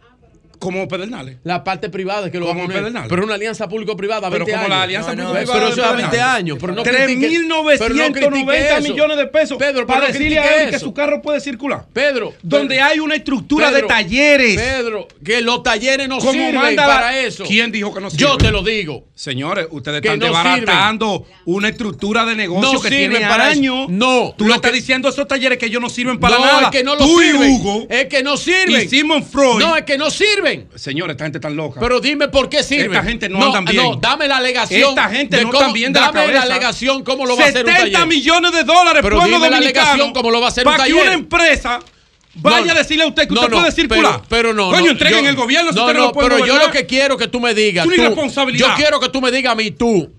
¿Cómo voy a apoyar esa vaina. Yo te estoy diciendo cómo va a funcionar la estructura de un sector, de un sector privado organizado. Ahora, yo quiero que tú me digas cómo va a funcionar la estructura de un sector desorganizado Ahora, como los talleres. Abre los micrófonos, hay del, honorable hay Julio. del ser humano adelante, que caiga en la mano esto, esto de un taller. Inaudito, lo que Ojalá se con el y aquí pueblo. abrieran los teléfonos para que tú veas la queja de, de, de, la gente y el engaño sobre los mecánicos y los ay, talleres ay, en este mi país. José está de acuerdo que, a mí, que, que, que, que aliado y amigo lo, de Hugo pero, como yo. Oye, yo, yo soy el principal aliado de Hugo.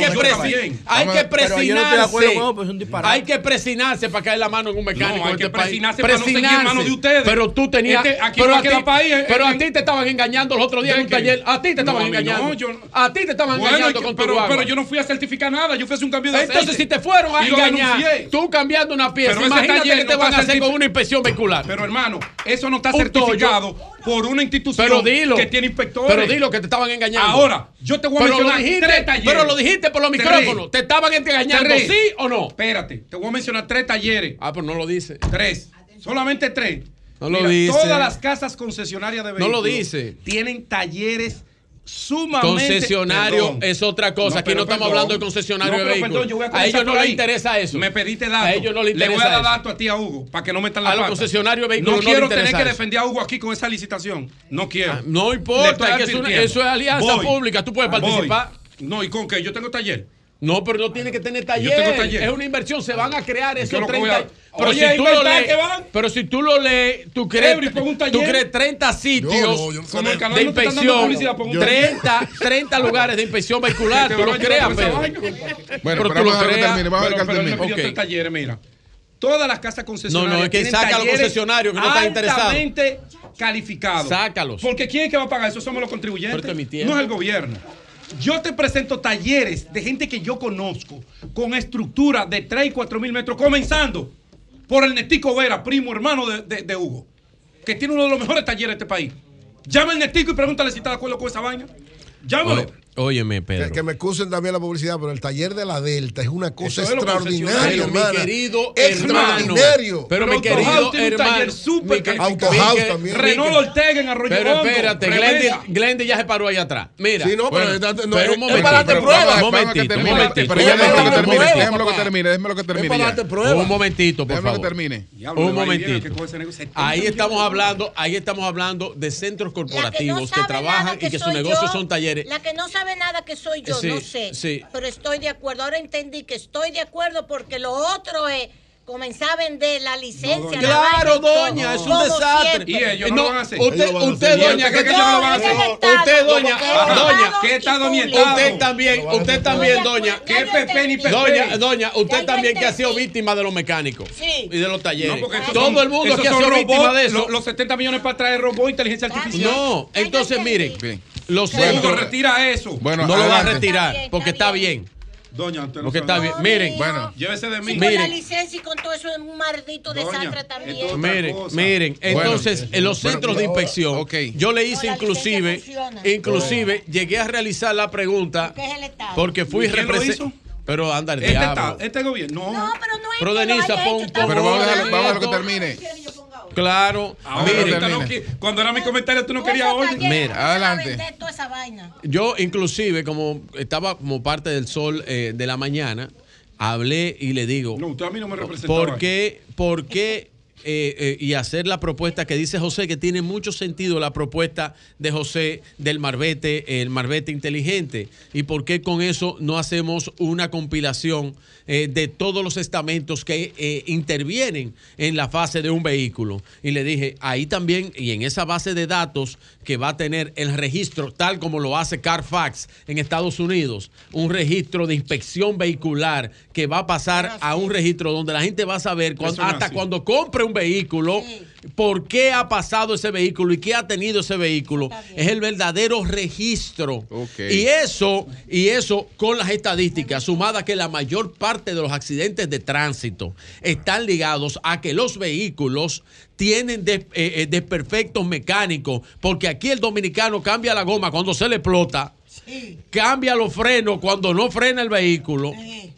Y, a- y a- va al, ta- al taller de reparación cuando el vehículo está casi cogiendo fuego. O sea que Ahora esta que iniciativa, a romana. esta no, no, tiene centro en 30 lugares del país y 8 unidades No, con móviles. 70 millones de dólares Felicito. Bueno, en- pero eso lo va a meter casa. un sector privado que va a estar, de- que va a estar trabajando con eso que y que va a hacer que eso funcione. 70 millones de Así que tiren para adelante. Muy país. buena iniciativa de parte del el Intran y la APP. Eury Cabral. Gracias al Dios Todopoderoso Jesús, mi Señor, Salvador y Guía.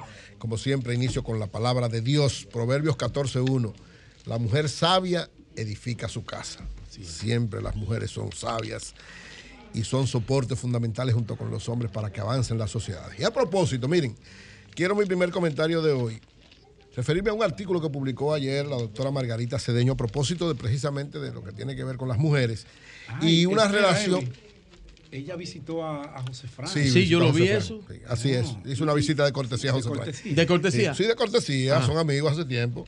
Miren, entonces, Ah, ella hablaba de la relación política-mujeres a propósito de las cuotas de género y de la reducción de la violencia y toma como referencia dos estudios, uno del Banco Interamericano de Desarrollo y uno que se hizo en Brasil, para evaluar cómo la participación de las mujeres en cargos electivos conlleva a que se bajen los, los, los niveles de género de violencia, eh, lo- lo- los márgenes de violencia a la mujer, aumentan las denuncias en torno a eso y por tanto las políticas públicas son, oigan bien, son más efectivas. El estudio del BID y el- un estudio de Brasil. Hay más efectividad en los lugares, en los sitios, en las representaciones donde hay mujeres en cargos electivos para enfrentar ese eh, tipo de situaciones.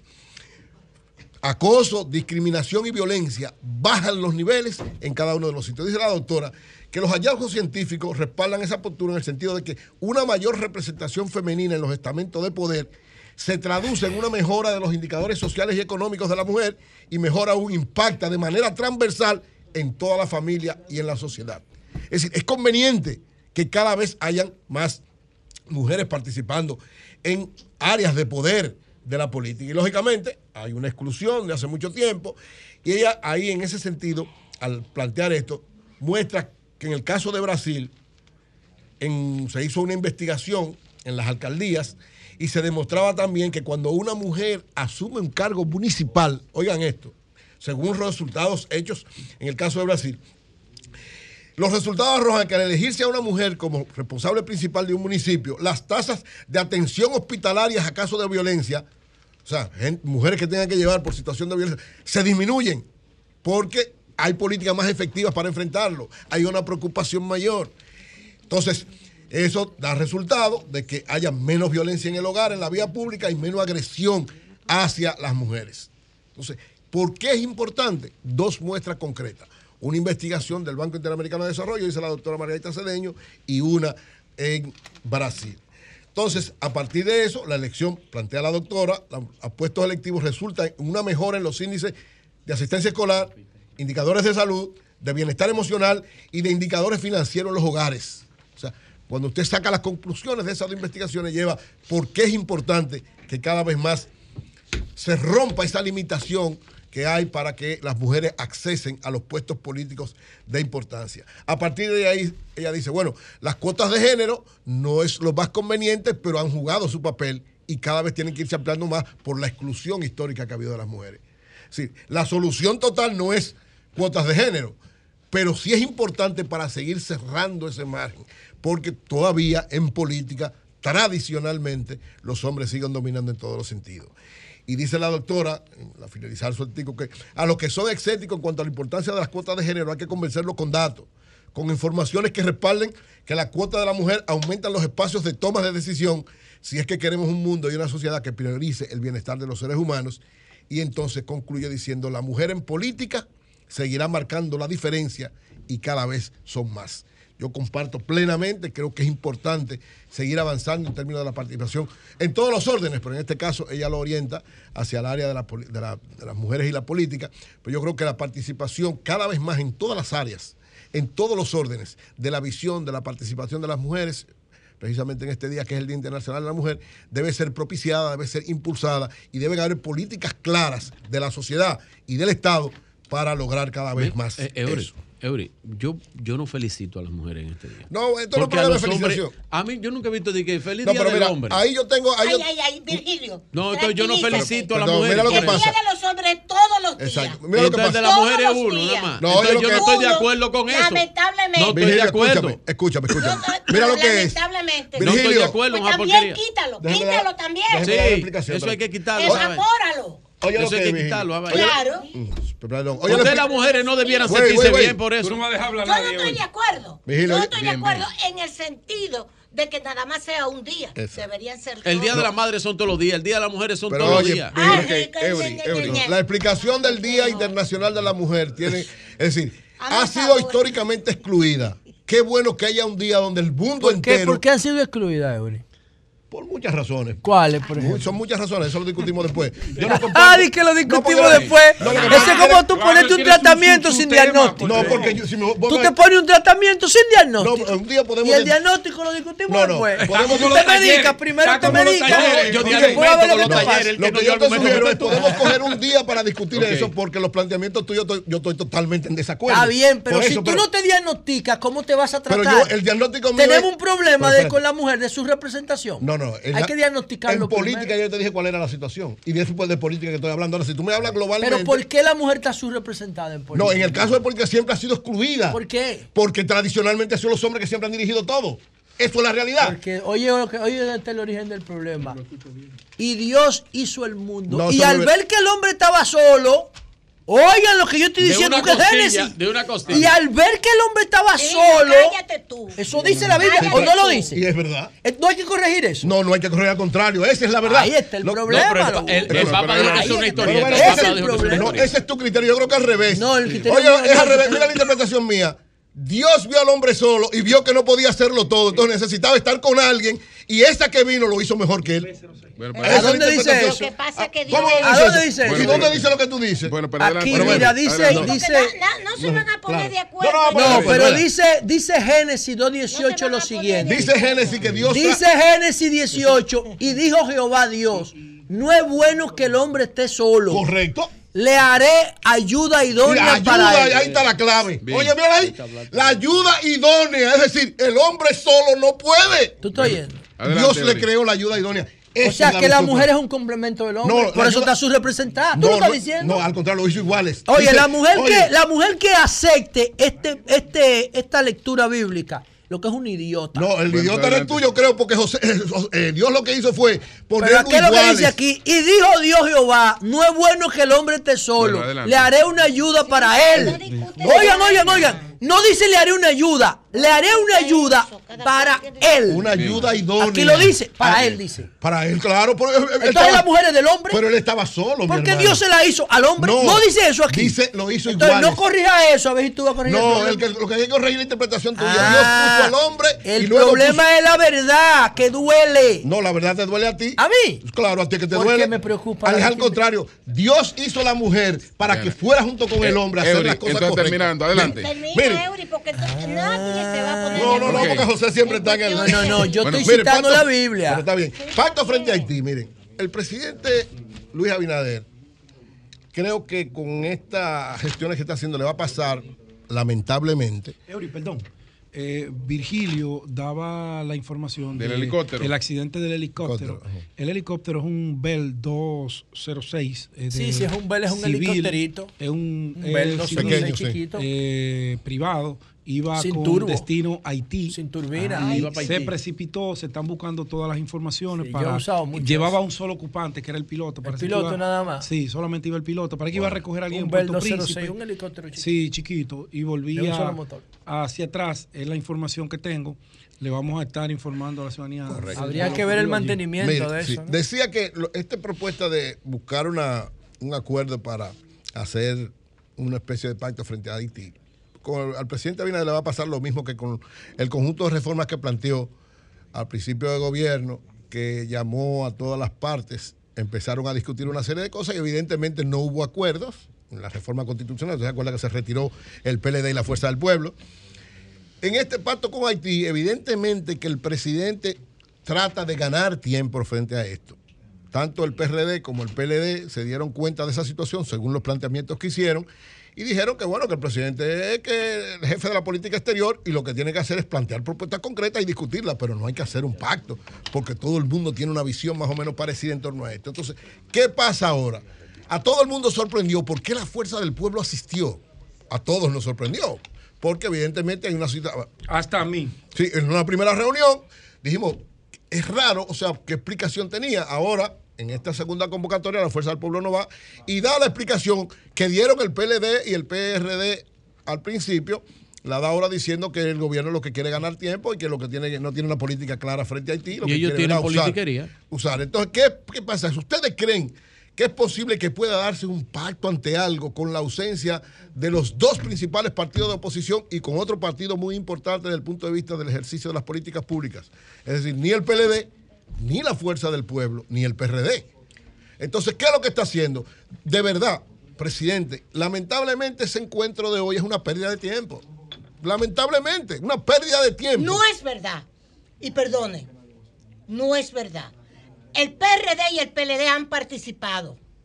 Lo que ahora No, yo le digo la de dice. ahora, eh. Sí, han participado. Lo que ahora es que las Fueron elecciones son el año a que todas viene. las convocatorias. La de ahora le dicen al presidente, presidente, porque están apareciendo, están poniendo el PLD y el PRD como que se niegan a hacer un pacto de país frente a Haití. No, no, yo dije en la reunión. eh. No, no, no, no. Hay que explicarlo bien.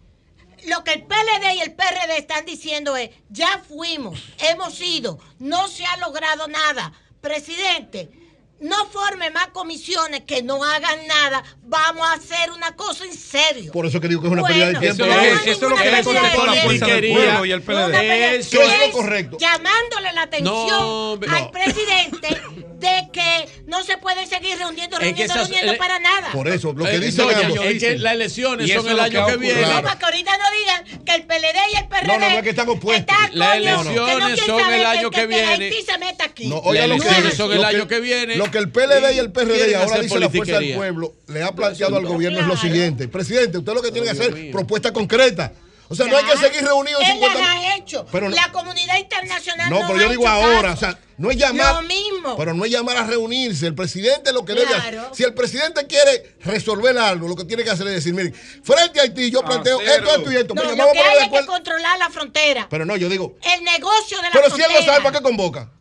Si Toda él sabe esa lo que tiene- vaina pero si hay él- que controlarla. Pero por una pregunta. Y ya ponerlo en ejecución. Si el esa gobierno política. sabe lo que tiene que hacer, ¿para qué convoca?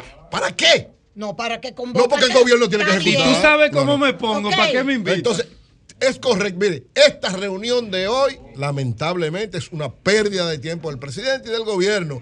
Porque para discutir un pacto o para discutir política, para discutir lo que usted quiera, sí, políticamente estamos hablando, sin el PLD, sin la fuerza del pueblo y sin el PRD, no Hay posibilidad, no hay posibilidad políticas. presidente que le sirva de lección esto. Es decir, ¿qué es lo correcto? Si usted quiere un pacto de verdad, nada más lo que hay que hacer, escribir ese pacto en la medida que usted crea, hacérsela llegar a ellos, que lo discutan y después... Para eso no hay que hacer ningún Para eso no hay que seguir haciendo es discusiones que son pérdidas de tiempo. Le voy a Bien. regalar estas flores a, A a. Eury. Bien. Ten, del-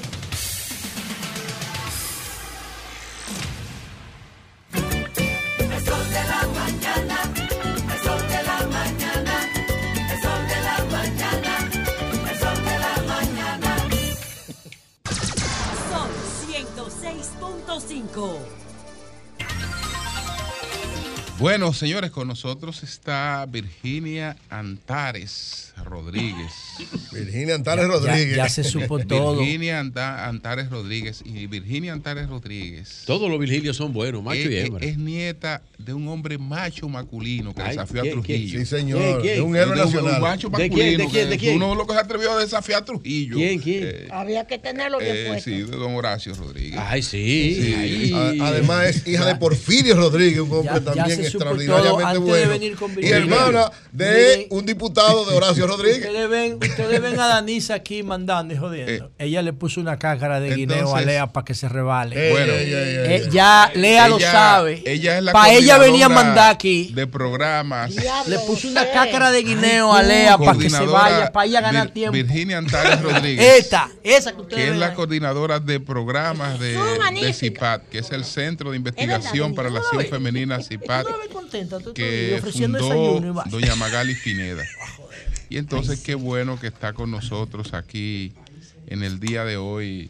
Virginia para hablarnos un poco de la conmemoración y eh, cómo ustedes la, la reciben y ven los avances de la mujer.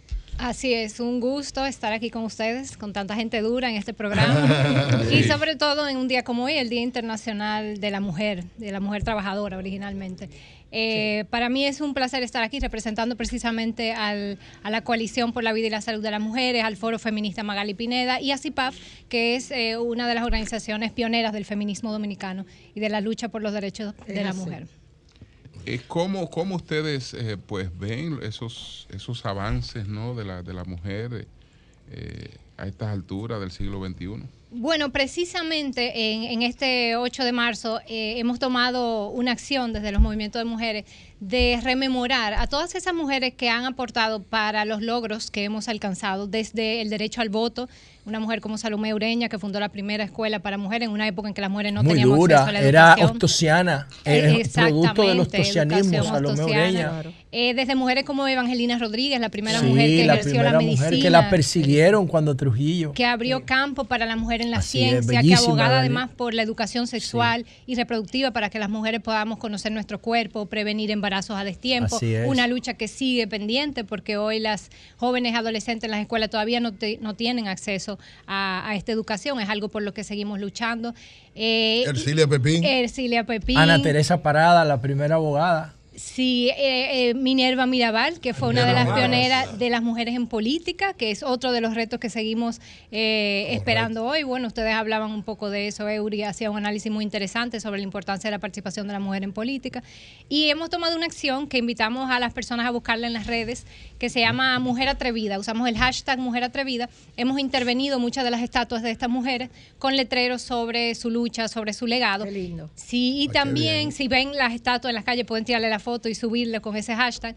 Y también hemos Mamá Tingó. intervenido, Mamá sí, también Sí. está, Sí, que dura, no había Mamá estatua, pero tiene una estación de metro. Y hay un video que lo buscan de nuevo con ese hashtag Mujer Atrevida donde aparecen esas imágenes.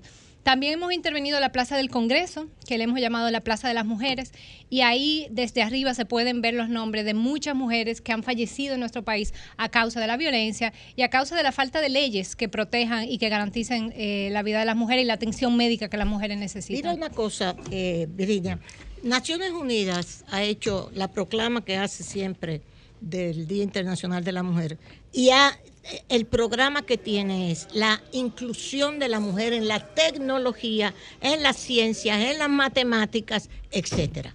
O sea, CIPAF hizo el estudio sobre la situación de la mujer con respecto a su participación tecnológica y ahí salimos lo que es la realidad, que mientras el hombre tiene un porcentaje altísimo en participación tecnológica, nosotras tenemos una participación mínima. Ha subido porque el, el trabajo del CIPAF tiene unos cuantos años.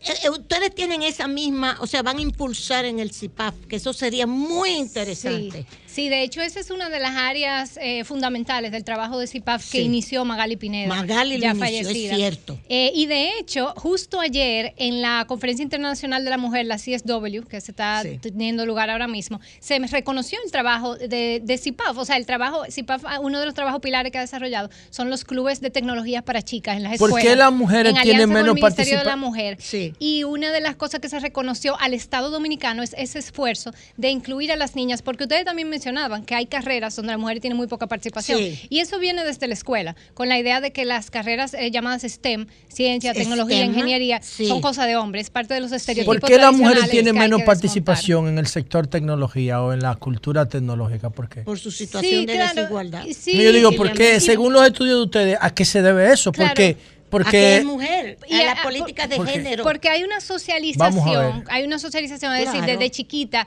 con los juguetes que nos Claro, dan, con la manera que nos enseñan en la familia, con los chistes, los Mira, estereotipos. entonces mira, tú sabes lo que yo, tú sabes lo que yo encontré ahí. Yo lo busqué, oye, yo lo busqué, yo lo que busqué. la tecnología y- las matemáticas son, de Yo lo busqué, yo, lo que- que busqué. ¿Tú sabes, ¿tú sabes este por qué yo encontré? ¿Cuáles son las primeras tecnologías que crea el ser humano? La tecnología como prótesis, ¿no? Porque se habla de que el pensamiento pudiera ser un mecanismo de adaptación. Sí. ¿Tú sabes cuáles son las primeras tecnologías? Las herramientas de piedra para cazar. Entonces, las primeras tecnologías que evolucionaron después ah, del paleolítico y del neolítico eran los hombres que pulían la tierra para la piedra para cortar y cazar. ¿Quiénes cortaban y cazaban en la naturaleza? Los Tú hombres. sabes que ya eso se Toda está la desmontando, tecno- oye, toda la es- tecnología la ha desarrollado la guerra. Y la mujer no participa en la guerra. Por eso la mujer tiene ese sesgo. Tiene Esa- ese esa es una manera de verlo. Lo importante es dónde estamos Ah, una manera de verlo. Sí, porque también, esas, pero- esas Vamos, lecturas vamos, históricas, sí. esas lecturas, lecturas históricas se están cuestionando hoy en día, porque Dime recordemos un- que toda esa investigación histórica la llevaron a cabo hombres Así y tienen es. sesgos. Y siguen- ya hoy, por ejemplo, se exacto. encontrando en cementerios eh, que un 40% de las eh, de la cultura tradicional eh, de las cazadoras eran mujeres. Por decirte un No, ejemplo, no ¿no? eran mujeres, eran hembras. No independientemente- mujeres. Bueno, pero eh, era- está bien, Ah, femeninas. coño, pero un debate para que No, sea pero rico, debate, señores. No, la- no eran, hem- no eran mujeres, eran hembras. Que son bien. cosas distintas. Perfecto. De acuerdo, José. Pero lo importante es también dónde estamos ¿A dónde hoy está y CIPAF, cómo hoy además de desmontamos esto, esos ahora, estereotipos. Virginia, eh, el CIPAF, lo que hizo Magali, el equipo que ustedes que fundaron el CIPAF, yo creo que tiene que ser reconocido por el Estado Dominicano, porque eso viene desde la Revolución de Abril. O sea, ese Sí. feminismo, Así es. nosotros comenzamos, a pesar de que habían esas feministas. Sí, desde antes, decir, desde desde, los antes, 1800. por supuesto. Pero eh, eh, eh, como políticas feministas comienzan con el 65, ¿tú entiendes? Y esas son cosas que costaron un... Oye, Doña, nos mujeres del costaron. 65, ¿cuáles eran? Mujeres duras del 65. Piquilora. Piqui Lora, eso me voy a decir. O sea, Ah, eh, la, la Federación de Mujeres Dominicanas. Tina Bazooka. Tina Bazooka. Sí.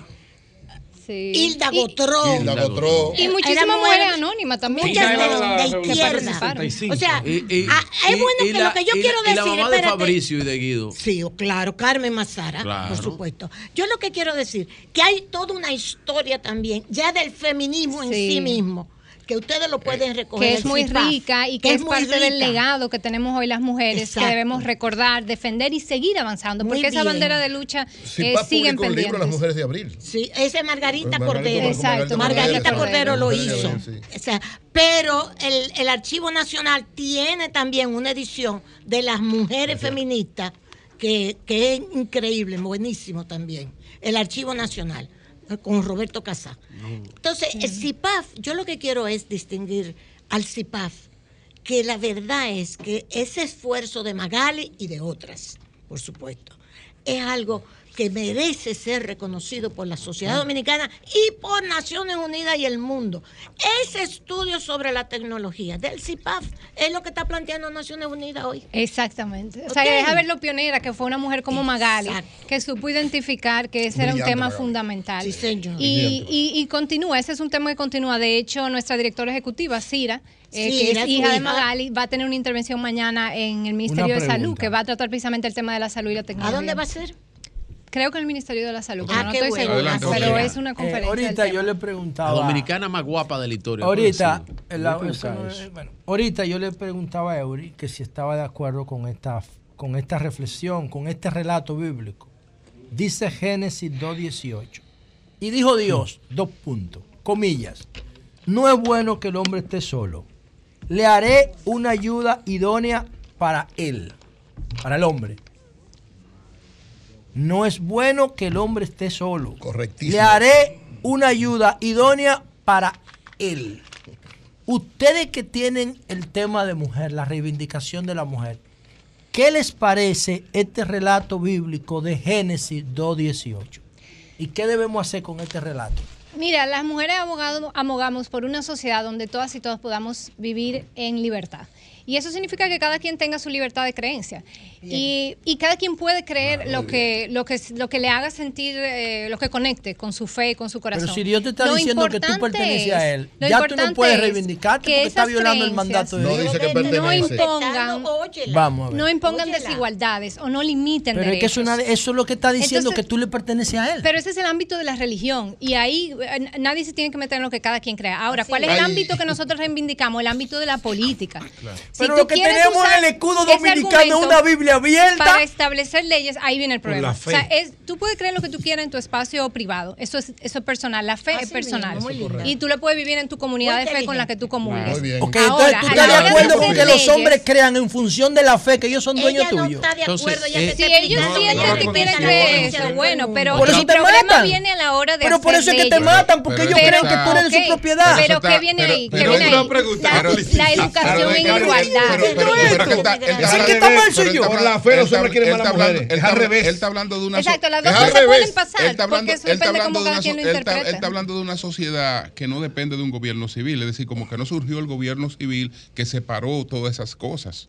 Sí, Julio sigue, ahí, Julio. Sí, claro. Y, a cada, cosa la dejó su hábito. Ahora, en todos los ámbitos. ¿Por qué no cambiamos eso en la Biblia? Claro, porque, sí porque, no la Bueno.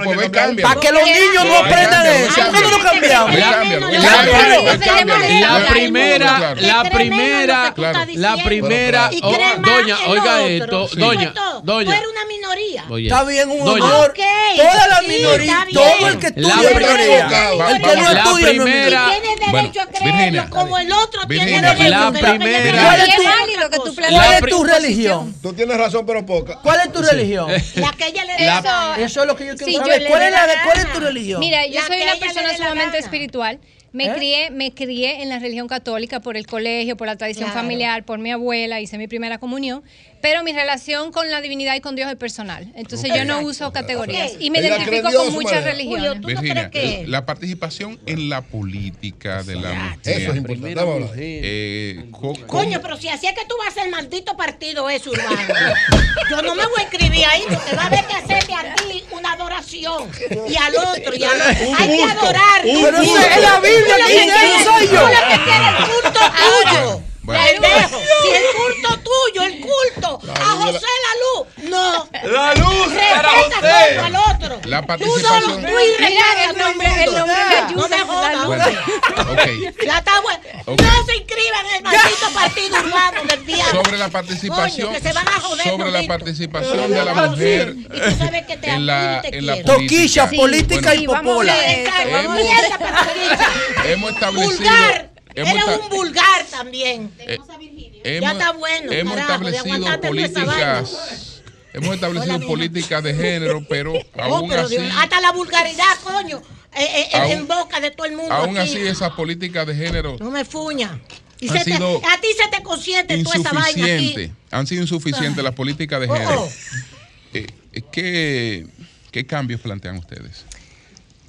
Bien, precisamente una de las áreas donde hay mayores retos todavía para lograr la igualdad entre hombres y mujeres es en la participación política. Claro que sí. De hecho, Claro. si tú miras las estadísticas del Foro Económico Global, el índice de, Sí. de brecha de género, nosotros hemos avanzado mucho en educación. De hecho, en educación ustedes también lo decían, ya las mujeres o estamos igual o estamos de hecho a- a- ah, adelante. Sí. Pero en términos económicos hay desigualdades, pero Sí. donde mayor hay desigualdad en términos políticos, señores, las mujeres somos la mitad de la población y no llegamos al 30% del Así es, Congreso. así es. Apenas el En ningún 12% sitio. de las alcaldías están encabezadas por mujeres. Entonces ahí hay un problema.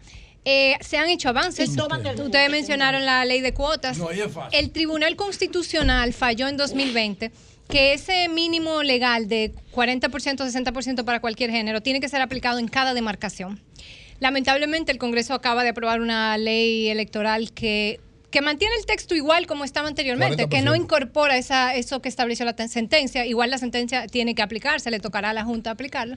Pero definitivamente muestra, es una pena que el Congreso no lo haya incorporado porque muestra cierta resistencia de los partidos eh, mayoritarios Sí, es así. a incluir la participación de las mujeres. Así es. El único que creó dentro de un partido una federación de mujeres para darle importancia a las mujeres se llama José Francisco Peña Así Gómez. Y porque venía con las ideas del Pero socialismo. a las mujeres dominicanas, las mujeres dominicanas debieran empezar a reivindicar el nombre de María Trinidad Sánchez, También, que fue la primera mujer es. que fue eh, en la República, ¿no? Ya. Eh, eh, Y un- una de las eh, estatuas muerta, intervenidas es de María eh, Trinidad mandada a Sánchez matar un crimen político. El primer crimen político registrado en la República eh, fue el de María Trinidad. Sánchez. Con el tema de que puede ser que sea la mujer que más eh, eh, ovario haya tenido Así en la es. República. Y con, el tema de participación política quiero aprovechar Hagan un y decir movimiento con el nombre de María Trinidad. Quiero aprovechar y decir, porque yo también soy miembro de la Dirección Política de Opción Democrática, Sí. que Opción Democrática es el primer partido dominicano que tiene una paridad total. En, tanto en la dirección política como en todas las coordinaciones territoriales, tenemos equilibrio entre completo. hombres y mujeres. De hecho, en la mayoría hay un poquito más de mujeres que de hombres. Muy bien, qué bien. qué Opción bien. Democrática es. eh, Opción Democrática que preside Minuta Minuta Vale Vale, una mujer también. Que Eh, exactamente. Es una tranza. Ahí se ve la influencia de que cuando las mujeres están en puestos de, de liderazgo, pues le dan más participación a las es mujeres. lo que decía lo- el artículo de Margarita Cedeño de ayer, exactamente. exactamente. Y no es una Bueno, belleza. Cedeño. Bueno, señores, sí. Margarita. Ella escribió ese artículo con José Fran. No, ella escribe ese artículo que Ah, ella escribe. La, pues. Margarita Date no tranquilo, ya no, no Pero meta estaba cuña. José Fran, pues, José pero Fran. Julio tiene una cuña Bueno, metida desde hace le hizo una visita a de doña consejo. Le Margarita. hizo una visita. Margarita. No, pero que a ti que te importa esa visita de doña Margarita, José Fran. Él siempre anda embromando. La- saludo. la- Pero fue Pedro que me envió esa Ajá. foto. Un saludo. Bueno, Un saludo definitivamente Y la entrevista y- más y- divertida. Y Hipólito, y Hipólito- y Hipólito anda con Miguel. Y para arriba y para abajo se vuelve- Hipólito con se Miguel. vuelve a juntar con él. Anda para arriba y para abajo con Miguel. Ah,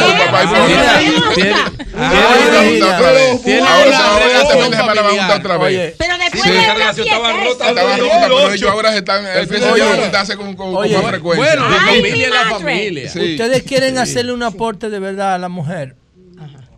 Hagan un foro científico, estudien la causa, no repitan lo mismo de los demás.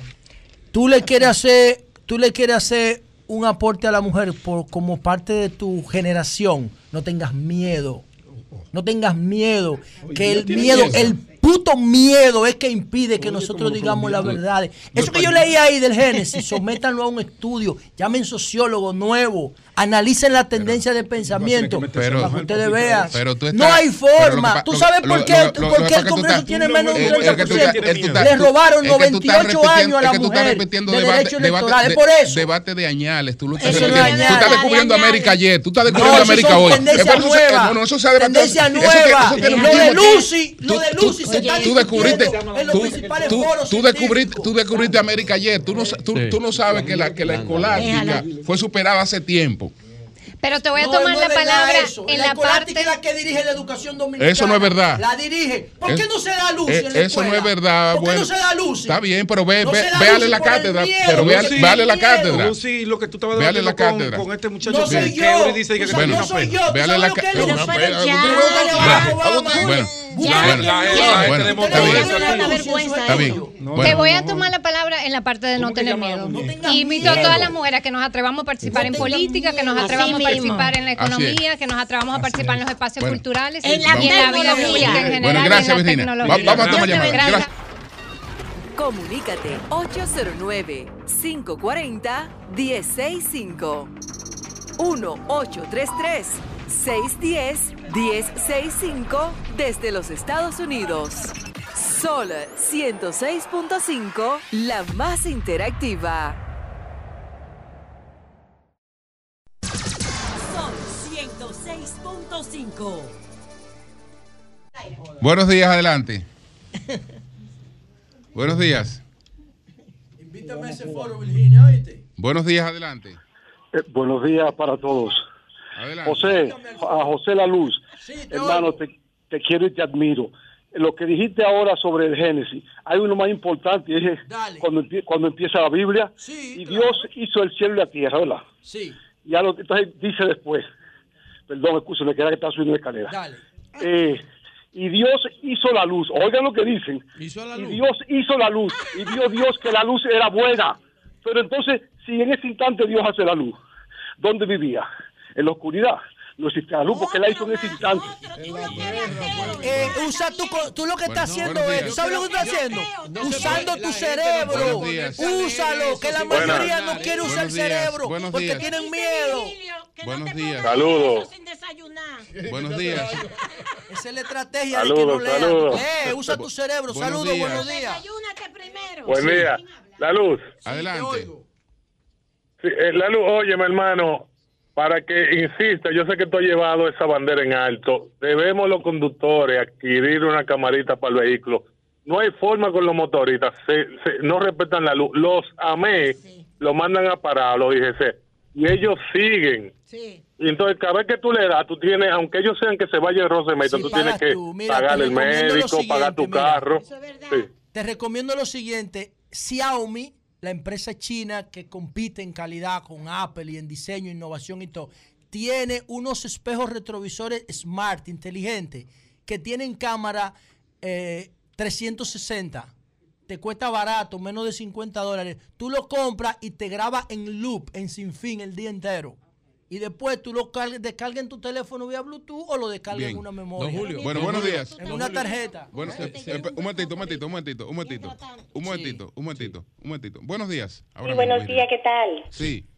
Eh, yo quiero referirme al, al- al texto que escribió la doctora Cedeño, que, que leyó el señor eh, Eury Cabral. Eury Cabral. Mira, ella se quedó corta porque ella se fue a Brasil y fuera del país. Mira, aquí hay un proyectazo que ella desarrolló que se llamó Prosoli, Es verdad, sí. Progresando con Solidaridad, que transformó la vida de Tienen muchas que haga otro artículo entonces. y cambió el texto de, de darle la tarjeta per se, como una dádiva, y la hizo con ayudas condicionales que yo tenía que responder a todos sus derechos para poder seguir recibiendo eso. Y fue tan así que el Banco Interamericano de Desarrollo le, le, le, le hizo un- un- un- una auditoría y le resaltó cómo los, los niños y las niñas que participaban en ese programa hubo menos deserción escolar en uno del tema de la educación. Y por otro lado, me voy a referir a que vayan a Navarrete, que hubo una síndica, una mujer, una doctora, que dejó su doctorado, que fue a dirigir, la- que no era ni de allá, y transformó a Navarrete. Porque las mujeres sabemos ¿A quién te refieres? ¿A quién te refieres? La doctora llama Amantina Gómez. A Martina Gómez. Ah, pues Entonces, muchas gracias, muchas Espérate, gracias, que te muchas tengo que otra cosa. Necesitamos que el presidente nos regale al menos dos ministras hoy. Y yo propongo a Consuelo de Prader. No, no, no, no. No, no, deja Consuelo aquí. Deja Consuelo aquí. Deja Consuelo aquí. Miren, eh, nos informan, nos mandan los amigos a todos. eh, Muchas sí, gracias, pero de, muchas gracias. De Siva. Energy. eh, nos mandan un informe de que Sivan Energy va a realizar una inversión adicional de 100 millones de dólares para la construcción del ciclo combinado de la central que acaba de instalar en Boca Chica. Qué bueno. O sea que eh, la empresa, el Consejo de Directores de Siva Energy, aprobó una inversión adicional de 100 millones de dólares en el inicio del proceso del desarrollo de la construcción del ciclo combinado de la central termoeléctrica a gas natural ubicada en el municipio de Boca Chica. Muy bien. Muy bien eso. Buenos días. Energy. Buenos días. Tú ves, eso son inversiones Todo eso es posible porque Danilo hizo Tú ves, Catalina. eso es Buen día. público-privada. Y perdona. Bueno. Vamos a esperar que Pedro termine. momento, de momento aquí estamos vivos. Ya, vamos a darle la oportunidad a la gente. Adelante. Adelante, Buenos diga días. su opinión. Adiós, que reparta Aló. Sí, adelante. aló, José La, Lu- José La Luz. Te oigo. José La Luz. Sí, Ah, ah, pero de- deja esperar que termine Doña Consuelo ahora. es que tú lo estás Aló. escuchando. Pero adelante, eh, adel- habla, José habla. Lalu. Que, que tú tienes retraso, no estás escuchando con retraso, habla. Jo- José La Luz, óyeme, oye José La Luz, tú eres una persona demasiado inteligente. Tú le queda muy grande ese grupo que te ahí sal de todos esos le pongo otra No, cosa no, aparte. no, no, no, Esos no. son energúmenos. sí, Son sí. debate ideológico, hermano. Muchas gracias por todo lo demás. No cambia la marca. Buenos días, adelante. Julio, este es el mes aniversario.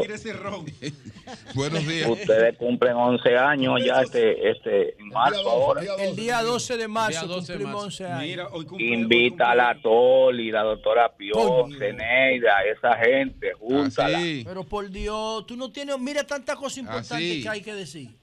Pero esos son tus interactivos que te llaman todos los días. interactivo, Así es, agradecido así de por es, Dios, sí, por eso sí, que sí, Consuelo te son echa tu bollo, por eso mismo que te Así tu es, son parte de nosotros, son parte de nosotros. Son parte de este programa. Mira, Sí. eh, Julio, la Fundación Un Paso de Fe cumple Yoba, ¿cómo también hoy con el 13 esfuerzo? Bien. años de fundada de nuestra amiga Teresa Marte. Ay, La sí. 13 Fundación años. Un Paso Ay, de Fe, sí. nuestras felicitaciones para Teresa Marte y todo el Un paso equipo. de fe, ¿qué es que eso? le- la que Fundación de. Teresa Marte. Bien. La La, que- Bueno. la amiga Ah, nuestra. Teresa, Sí. claro que nos ayuda Bueno, con los que nos casos ayuda a de, nosotros y a mucha de, al- de Bueno, de, felicidades. de, de Esta alto muchacha costo. desde jovencita le dio Bueno. esa, esa, Sí, sí. esa situación Bueno. de enfermedad. Eh, buenos días, buenos días, adelante. Buenos días. Buenos días, buenos días. Adelante. Sí, eh, tengo una denuncia. ¿Qué sucede? En la escuela de la Victoria, la directora Miriam, no recuerdo el apellido, que ahora mismo ¿Cuál le estuve hablando y hablando con ella. Sí, sí. Sí, ¿qué sucede? Tengo una persona llegada a mí que trabaja en el- allá en, en la escuela. Ella cada vez que tiene, tiene una cita médica porque tiene, parece que es posibilidad que tenga, que le, que le vaya a dar cáncer. Tiene, tiene problemas con cáncer. Y cada vez que va al médico, tiene que pagarle a una persona para que se quede allá a trabajar por ella. Ahora mismo estuve hablando con la directora y le expliqué por qué sucede eso. Y ella dice que sí, porque no tienen, no tienen personal allá. Entonces, a ella la van a operar. Y ella va a durar tres meses, le dijo la doctora, con una licencia de tres meses ya. Y la directora dice que tiene que, esos tres meses tiene que mandar a una persona y pagarle ella para que dure esos tres No, meses ella le allá. tocó una Le licencia. una licencia de salud. Eh, sí. ¿De Eh? ¿qué, qué funciones tiene ella, la persona que está enferma? Conserje. Ah, ella es Ay, ¿Con conserje. qué le va a pagar? ¿Enferma? ¿Con qué le va a pagar? Ahí tiene que haber un Pero, error. pero- pero ella está nombrada, ella está nombrada por educación o es una empleada administrativa Así allá de la es. escuela. Este, empleada por educación. Ahora mismo estuve llam- llamando a la directora y No, ella dijo que no importa, ella no importa, que, eh, que le- ella incluso me está dando el número, que ella llama, de- tiene que llamar y responde, porque ella dice que, que ella, el personal Mira, de ella es muy corto ella está escuela- de llamar. Va- ma- a la escuela, ¿Cuál es la escuela? ¿Tú sabes cuál es la escuela? Exactamente. Anote. Se me olvidó, tengo que, wow, Bueno, bueno, tenía que anotar la escuela. más preciso, El por nombre favor. de ella, la escuela porque y el nombre sí, de porque ella. muy- muy- Eh, Eso es muy elemental, es una licencia sin problema. Claro. No, No, Deme- una directora vaya va a ser eso. Claro. Un infeliz que lo que debe ganar son cheles. Que es lo que va a pagar a quién. Cada vez que va al médico tiene que pagar 500 pesos para dejar a alguien. No debe ser. Sí, wow, ¿cómo? De, de- eh, la de- escuela, ¿cómo de- se llama? Y la directora. Deme unos minutos que voy a, voy a investigar y voy a llamar Ah, todo. bueno, y la directora para que usted. Ok, para que tenemos usted- el número tuyo para que tú Tú lo tienes ahí. nos busques todos los Tenemos el número datos. tuyo. ¿Cómo tú te llamas tú? No, ya él se fue, pero tenemos la- el número de ella. Julio, Bueno, aprovechar ahí para Sí. llamar a nuestro buen amigo de, de la CAS. Me envía aquí un amigo con y me dice, necesito hacer una denuncia desde diciembre. No llega agua a la casa de mi mamá y nos hemos cansado de llamar a diario y todos los días un reporte. ¿Qué nuevo. sector? ¿Quién Y tenemos ya tres meses en la calle San Juan Bautista, número 111. El reporte es el número San Bellavista. 169-243. La señora se llama Magnolia Ascensión. Eso es el sector Atala del Distrito Atala. Nacional. Atala. Por favor, ingeniero Salcedo, désele una Bueno, chiquedita a eso bu- ahí. buenos días, adelante. Buenos días. Buenos días, ¿me escuchan? Sí, te escuchamos, te escuchamos.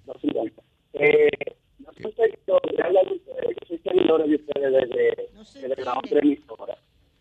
Pero me he dado cuenta que las razones por las que se originó este programa y por las que ustedes están viendo la otra emisora es lo mismo que está viendo ahora este programa con Operación María del Fernando y la Fuerza del Pueblo. Pero mira, excúsanos, excúsanos, que es que se escucha muy mal. No es porque, no es porque tú estés haciendo cualquier cuestionamiento, sino porque se escucha mal. Si pueden, no pueden llamar Saludos, después. saludos. Bueno, buenos días.